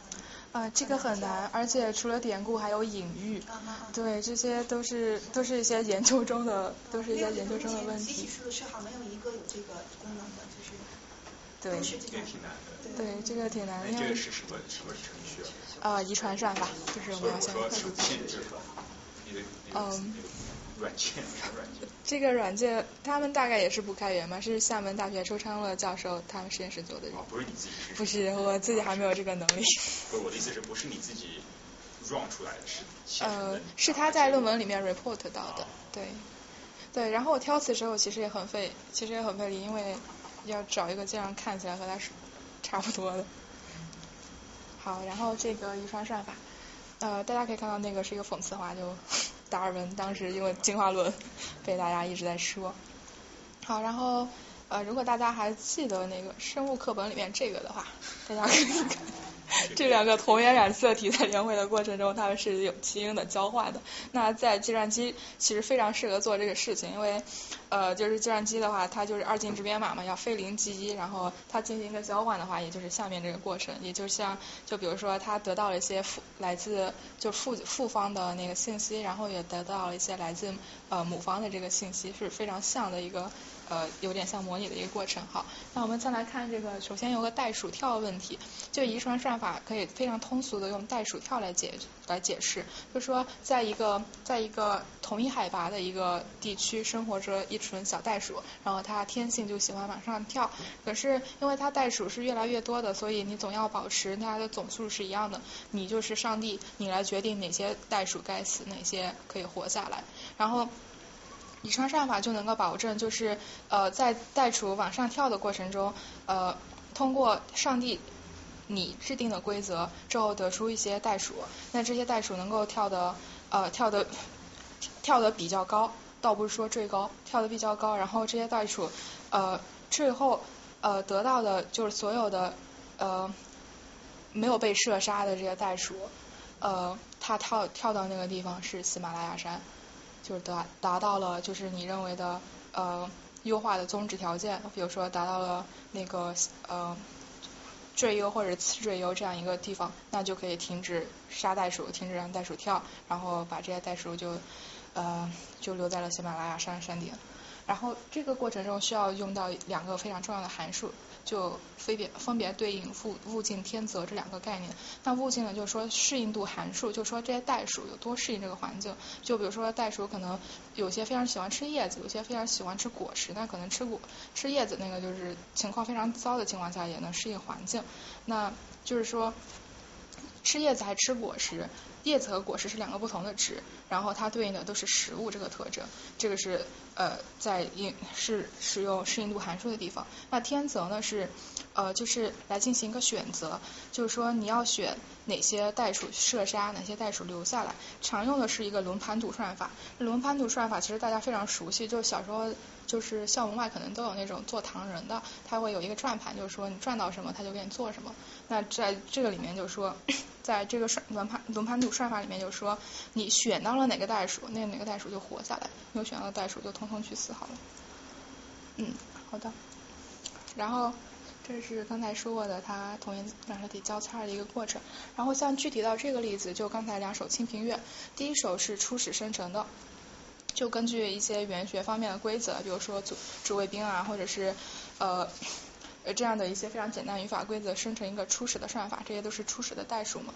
然后呃做一些分词以后，比如说这个是主题是那个菊花嘛，然后在它那个属语料库里面，它就。他就搜索那和菊花相关的一些意象或者词汇有什么，就发现有什么，哎呀黄菊啊，然后金菊啊，或者是登高呀、重阳啊，然后什么难忘啊、红烛啊，这些词汇都是和菊花相关的，他就不断不断进行替换，不断不断进行迭代，就就不断杀一些代数，然后加一些代数进去，但一定是保证它是它是满足这，它依然是够这个总的字数。然后就迭代到一定程度，呃，就你觉得哎差不多了，可以了，你们就袋鼠跳的已经差不多了，达到你那个标准了，就诗歌质量衡量的标准了，你就停止迭代，然后把你之后的迭代出来的诗歌输出来，它就是一个静候化的诗歌，也就是大家觉得比较像人写的这个。那我怎么去评价这个标准？呃，这个标准。呃，就这个其实是不同的不同研究者去做，他肯定是有不同的标准。那像他在这个论文里面做的，他也只是呃根据一些，比如说这个词句是不是连贯啊，然后呃或者说这个呃这个感情色彩是不是比较统一啊，比如说都是豪放，是不是大家都很一起豪放，然后婉约的话就是比较悲伤那种的。然后就是之后就是呃呃然后就是比如说这些词呃这个这个比较容易做，就比如说呃比如说那个。比如说那个登高啊，一般都要伤怀一下呀，或者是怀古一下，然后感看一下人生，是然后人生这是寂寞如雪啊这种，呃这种意象可以通过就是词共同出现这个频率来做出来。所以它就不断把一些词原原原诗里的词给换。对，一直在换，然后每次把就是最差最不适应的那个给给射杀掉，然后就换一个新的。但是你这个我很有很多是我人看都看看不出来哪个好哪个坏。呃。很多时候。但呃，但是如果你有一个非常大然后非常成熟的语料库的话，它是会有一些呃，它都是会有一些就是概率在里面嘛。比如说它那个词的感情感情的概率就是零点几啊零点几啊这种，它就是呃然后然后它每个因为它有非常多的特征嘛，然后这些特征就之后可以构成一个特征向量呃。然后就可以对这个向量来进行一个呃总的操作，根据不同模型做不同的操作，然后之后之后总是会得到一个最后的总的呃概率，然后根据那个概率选择概率最高的，就可能性最大的呃来作为之后的那个呃成定。好，然后还有个机器学机器机器学习呃机器翻译的系统。这个是具体是怎样做机器学习的？因为现在大部分在用的那个系统都是基于统计呃翻统计呃统计理论的，然后它需要用到一个平行语料，就像我刚才说的呃我爱你老婆和呃 I love you 呃 my I I love you 呃 my darling 呃它这样是一个平行语料库，就是说字和字词和词是可以对起来的，然后它都是要先把原语言给打碎，打碎到词的。词或者是更小的一个单位，然后然后进行这在平行语料库像查字典一样去找，哎呀这个词对应是这个词，这个词对应是这个词，当然过程中会有非常多的误差，然后我得到了就是新的那个翻译成的呃目标语言的那个字词以后，我再把打碎的碎片给贴起来，给粘合成一个新的语言来输出，这都是一种比较通用的办法。那大家可以看一下这个微软对联系统，它用的也是这样。它首先就去翻译，那海阔凭鱼跃，天高任鸟飞，这非常非常流传广的一个对联。那海对应的是 sea，然后海和天其实。就是它贡献概率可能还是比较高的，就什么海天海天一线啊，海天相接之处。然后那个阔和高可能就贡献频率也比较大，或者说它其他的词的感情色彩啊，或者是呃或者其他的一些概率可能是也比较接近的。它就是不断的就是把上上联翻译成下联，然后下联它翻译的时候，它不是说就直接把海呃就是就是去寻找和它最接近的那个词，然后。呃，寻找就是最接近词、最相关的词，就比如说呃，而且就比如说像呃那个怎么说，可能男性对应的是国王，然后女性对应的是皇后，然后这样的它这样的一种对应关系，现在有个非常新的，就是基于深度学习的呃工呃理论已经 的工具已经提出来，叫呃 word to vec，就是说呃词向量。这样一个模型已经提出来，就是说它可以主动的去发现这样的一个，就是男人之于国王，正如女人之于皇后这样的一个类比关系，它是可以发现的。而且呃，就是比如说你给他说输入是梁山伯与祝英台，然后下面就可能呃出现了罗密欧与朱丽叶。对，这些都是一些呃目前呃非常前沿的一些理论。然后诗词打分的话，就像刚才说的，它可以根据那个词法规则啦，来给它一个概率，然后做一个权重，或者说做语言模型，就是说我看我就是说我下一个词出现呃的那个概率，其实和前一个词或者前几个词相关的。按语言模型一般就取到前三个词，它它可以考虑更多，但是它那个计算代价也是很大。然后基于短语的解码器呢，就是说。呃，就是前面这个就是说的，呃，先把先把词啊句啊打碎成这个短语集，或者然后呢，在短语集进行查字典以后，再把短语集给连起来。好，然后呃，大概马上也就结束了。行，然后就是诗句出三呢，显然就是需要一些语言学的规则，像那个是不是符合 SVO 句型啊，然后诗句选优的话，就可以用各种不同的呃。就数学模型来做一些，就是它那比如说它最后优化的一个概率嘛，那那个概率需不需要重新优化一下，做一些调整，然后来选择之后的 top one 或者 top n。好，然后就特征学习，那就是这个是深度学习一个非常形象的地方，就是说它实际上是通过多层次的特征学习，就本来你输入的层次只是就第一层这种谁也看不懂的东西，那它通过学习，然后通过向量或者是通过呃个为特征的一个组合以后，它可以得到一个组合的特征，它可能就到了第二层这样，稍微能看出一些眉眼的感觉了，然后到第三层的话，它最终可以学习出哎原来这个输入的图像这些像素呃。以及其他的特征之后，应该是识别出这样一个呃这样一个呃人脸出来哈，这就是一个学习多层次的表达。然后很多人也觉得，就深度学习是银色子弹，呃，那银色子弹就是终止狼人呼吸的唯一武器。就是当然也有人反对，呃，然后大家如果想关注的话，可以看一下 NLPS 这个会议，它是就是经常是一些非常。呃，重量非常前沿的机呃机器学习，特别深度学习这方面的研究，然后特别火的就是呃梯度下降法，真是非常火。然后我每次在超市看到这个 LPS，我都会觉得是这个会议。好，然后非常快速的看一下，就是为什么神经网网络又卷土归来了呢？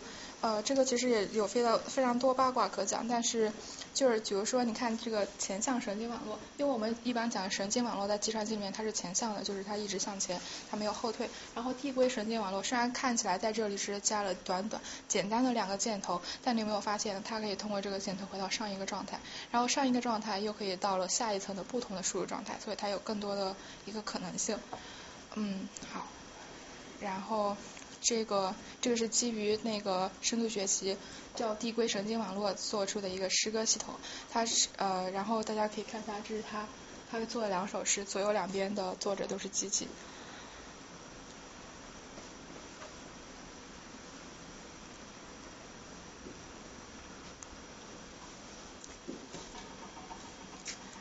对，呃，然后这个的质量评价也是像刚才说的，可以对，可以用一些呃，就是机器能够理解的，能够直接计算的，通过数学公式计算的一些指标来评价，那谁分数高，或者是谁混淆度低，那谁就最好。同时也可以通过人工的评测。呃，然后总结一下优缺点就是这样。那模板呢，虽然诗歌质量好，那不灵活，然后模板质量也是很大的影响因素。那遗传算法呢，就是 GA 这里，呃，虽然诗歌质量好，通用性也比较高，但是运行效率实实际实际上是不高的。而且就诗歌要分析风格嘛，那这一部分其实也有就是很大的呃那个误差在里面。那基于统计机器翻译呢，那它虽然诗歌质量好，对内容风格也比较统一，呃。然后，但是它运行效率同样是一个问题。然后之后的这个就是杨一先教授总结了一下，就觉得规矩越多，文学题材更适合于计算机发挥其特长。对，嗯，好的。那这个就是我们刚才其实也提到了，就是。要怎样用典故？比如说最后一个典故，他用了那个汉文帝和贾谊之间的典故，而且是反着用这个典故。其实汉文帝是说，呃，问那个贾谊说一些鬼神的事情，问了以后说，哎呀，你怎么长进都没有呀？出去了就贬了一趟回来，呃，也不是，就出去了一趟回来，怎么还是只有这一点长进？然后他反用就是说，哎呀，虽然你觉得贾谊没有长进，你自己问的也不是一些关于国计民生的事情，你问的都是鬼神之事嘛。但是这种典故就让今你要让他怎么理解，其实是非常困难的。那生来之笔，像呃秦观写的“山抹微云”这一个抹，呃他女婿多年后还在大街上好像和人冲突，然后就大吼了一句：“我是山抹微云秦学士之女婿。”然后大概就是你竟然敢冲撞我这样的感觉。然后还有就是杜甫的一句诗。吃女鸡咬我，这种感觉好像是他他女儿很饿了，或者他女儿有带啥咬了，就因为饿咬了他一句。但其实不是，在在唐代的话，咬是咬的这个意思，在当时是指求啃，就是非常饿，然后求啃杜甫。但这种你让机器怎么学？嗯，好，然后争论争论呢，也就是这个。那上面这个非看起来非常 happy 的这个非常和蔼的这个呃老爷爷呢，就是支持向量机的发明人，呃这个呃 v a n i m i r 呃 Vapnik，然后右边这个是一个同事，他和下面的。就是他俩当时是打了一个赌，当时这个赌由下面的叶乐纯教授，呃抱抱歉我实在不知道他那个英文名怎么读，据说还难倒了一个什么物理学诺贝尔得奖是吗？得主是吗？那我只能读他中文译名。然后就他这位叶乐纯教授是见证人，然后前面那个微微微说那个呃就是呃深度学习这个理论大概。呃，二零二零二零零五年能搞清楚，然后这个这个 Larry 说两千年就能搞清楚，但如我们所知，这两人谁也没输，谁也没没赢。好，然后下面就是呃两位纽约大学教授的一个争论，就是说呃 Gary Marcus 在呃他是那个纽约大学心理系的一个教授，他先是攻击了这个深度学习，然后又攻击了大数据，嗯。呃然后呢，燕乐成教授对他这些攻击进行了反击，就就认为说机器并不是完全就是模拟人脑，机器有机器之道，然后人脑有人脑之道。呃，然后虽然现在的炒作一直就是说人脑是在模拟机器，但这样实际上是一种对大众的误解。而且就基于这个误解，去年对人工智能就创业公司的那个风投，我看了一下，好像是就同比增长了三倍还是多少？好，然后就大概是这些，这是参考文献。然后在这里非常感谢呃来自厦大的呃北大出身的周昌乐教授，呃四年前在清华听到了他这个汉语诗歌机器创作的讲座，然后呃后面自己做了一些学习，非常感谢他。好，谢谢大家。好，谢谢。我看到他最后那个有一个微软对联在线系统。对对对，大家可以试一下。请问你有没有那个英文英文说的？哦，英文的我知道的，纽约可能没有，但是互联网上你可以找到西班牙语的。哦，有那种中英文那个，谷歌翻译啊。对对，就是。而且有谷歌翻译，或者是可能有人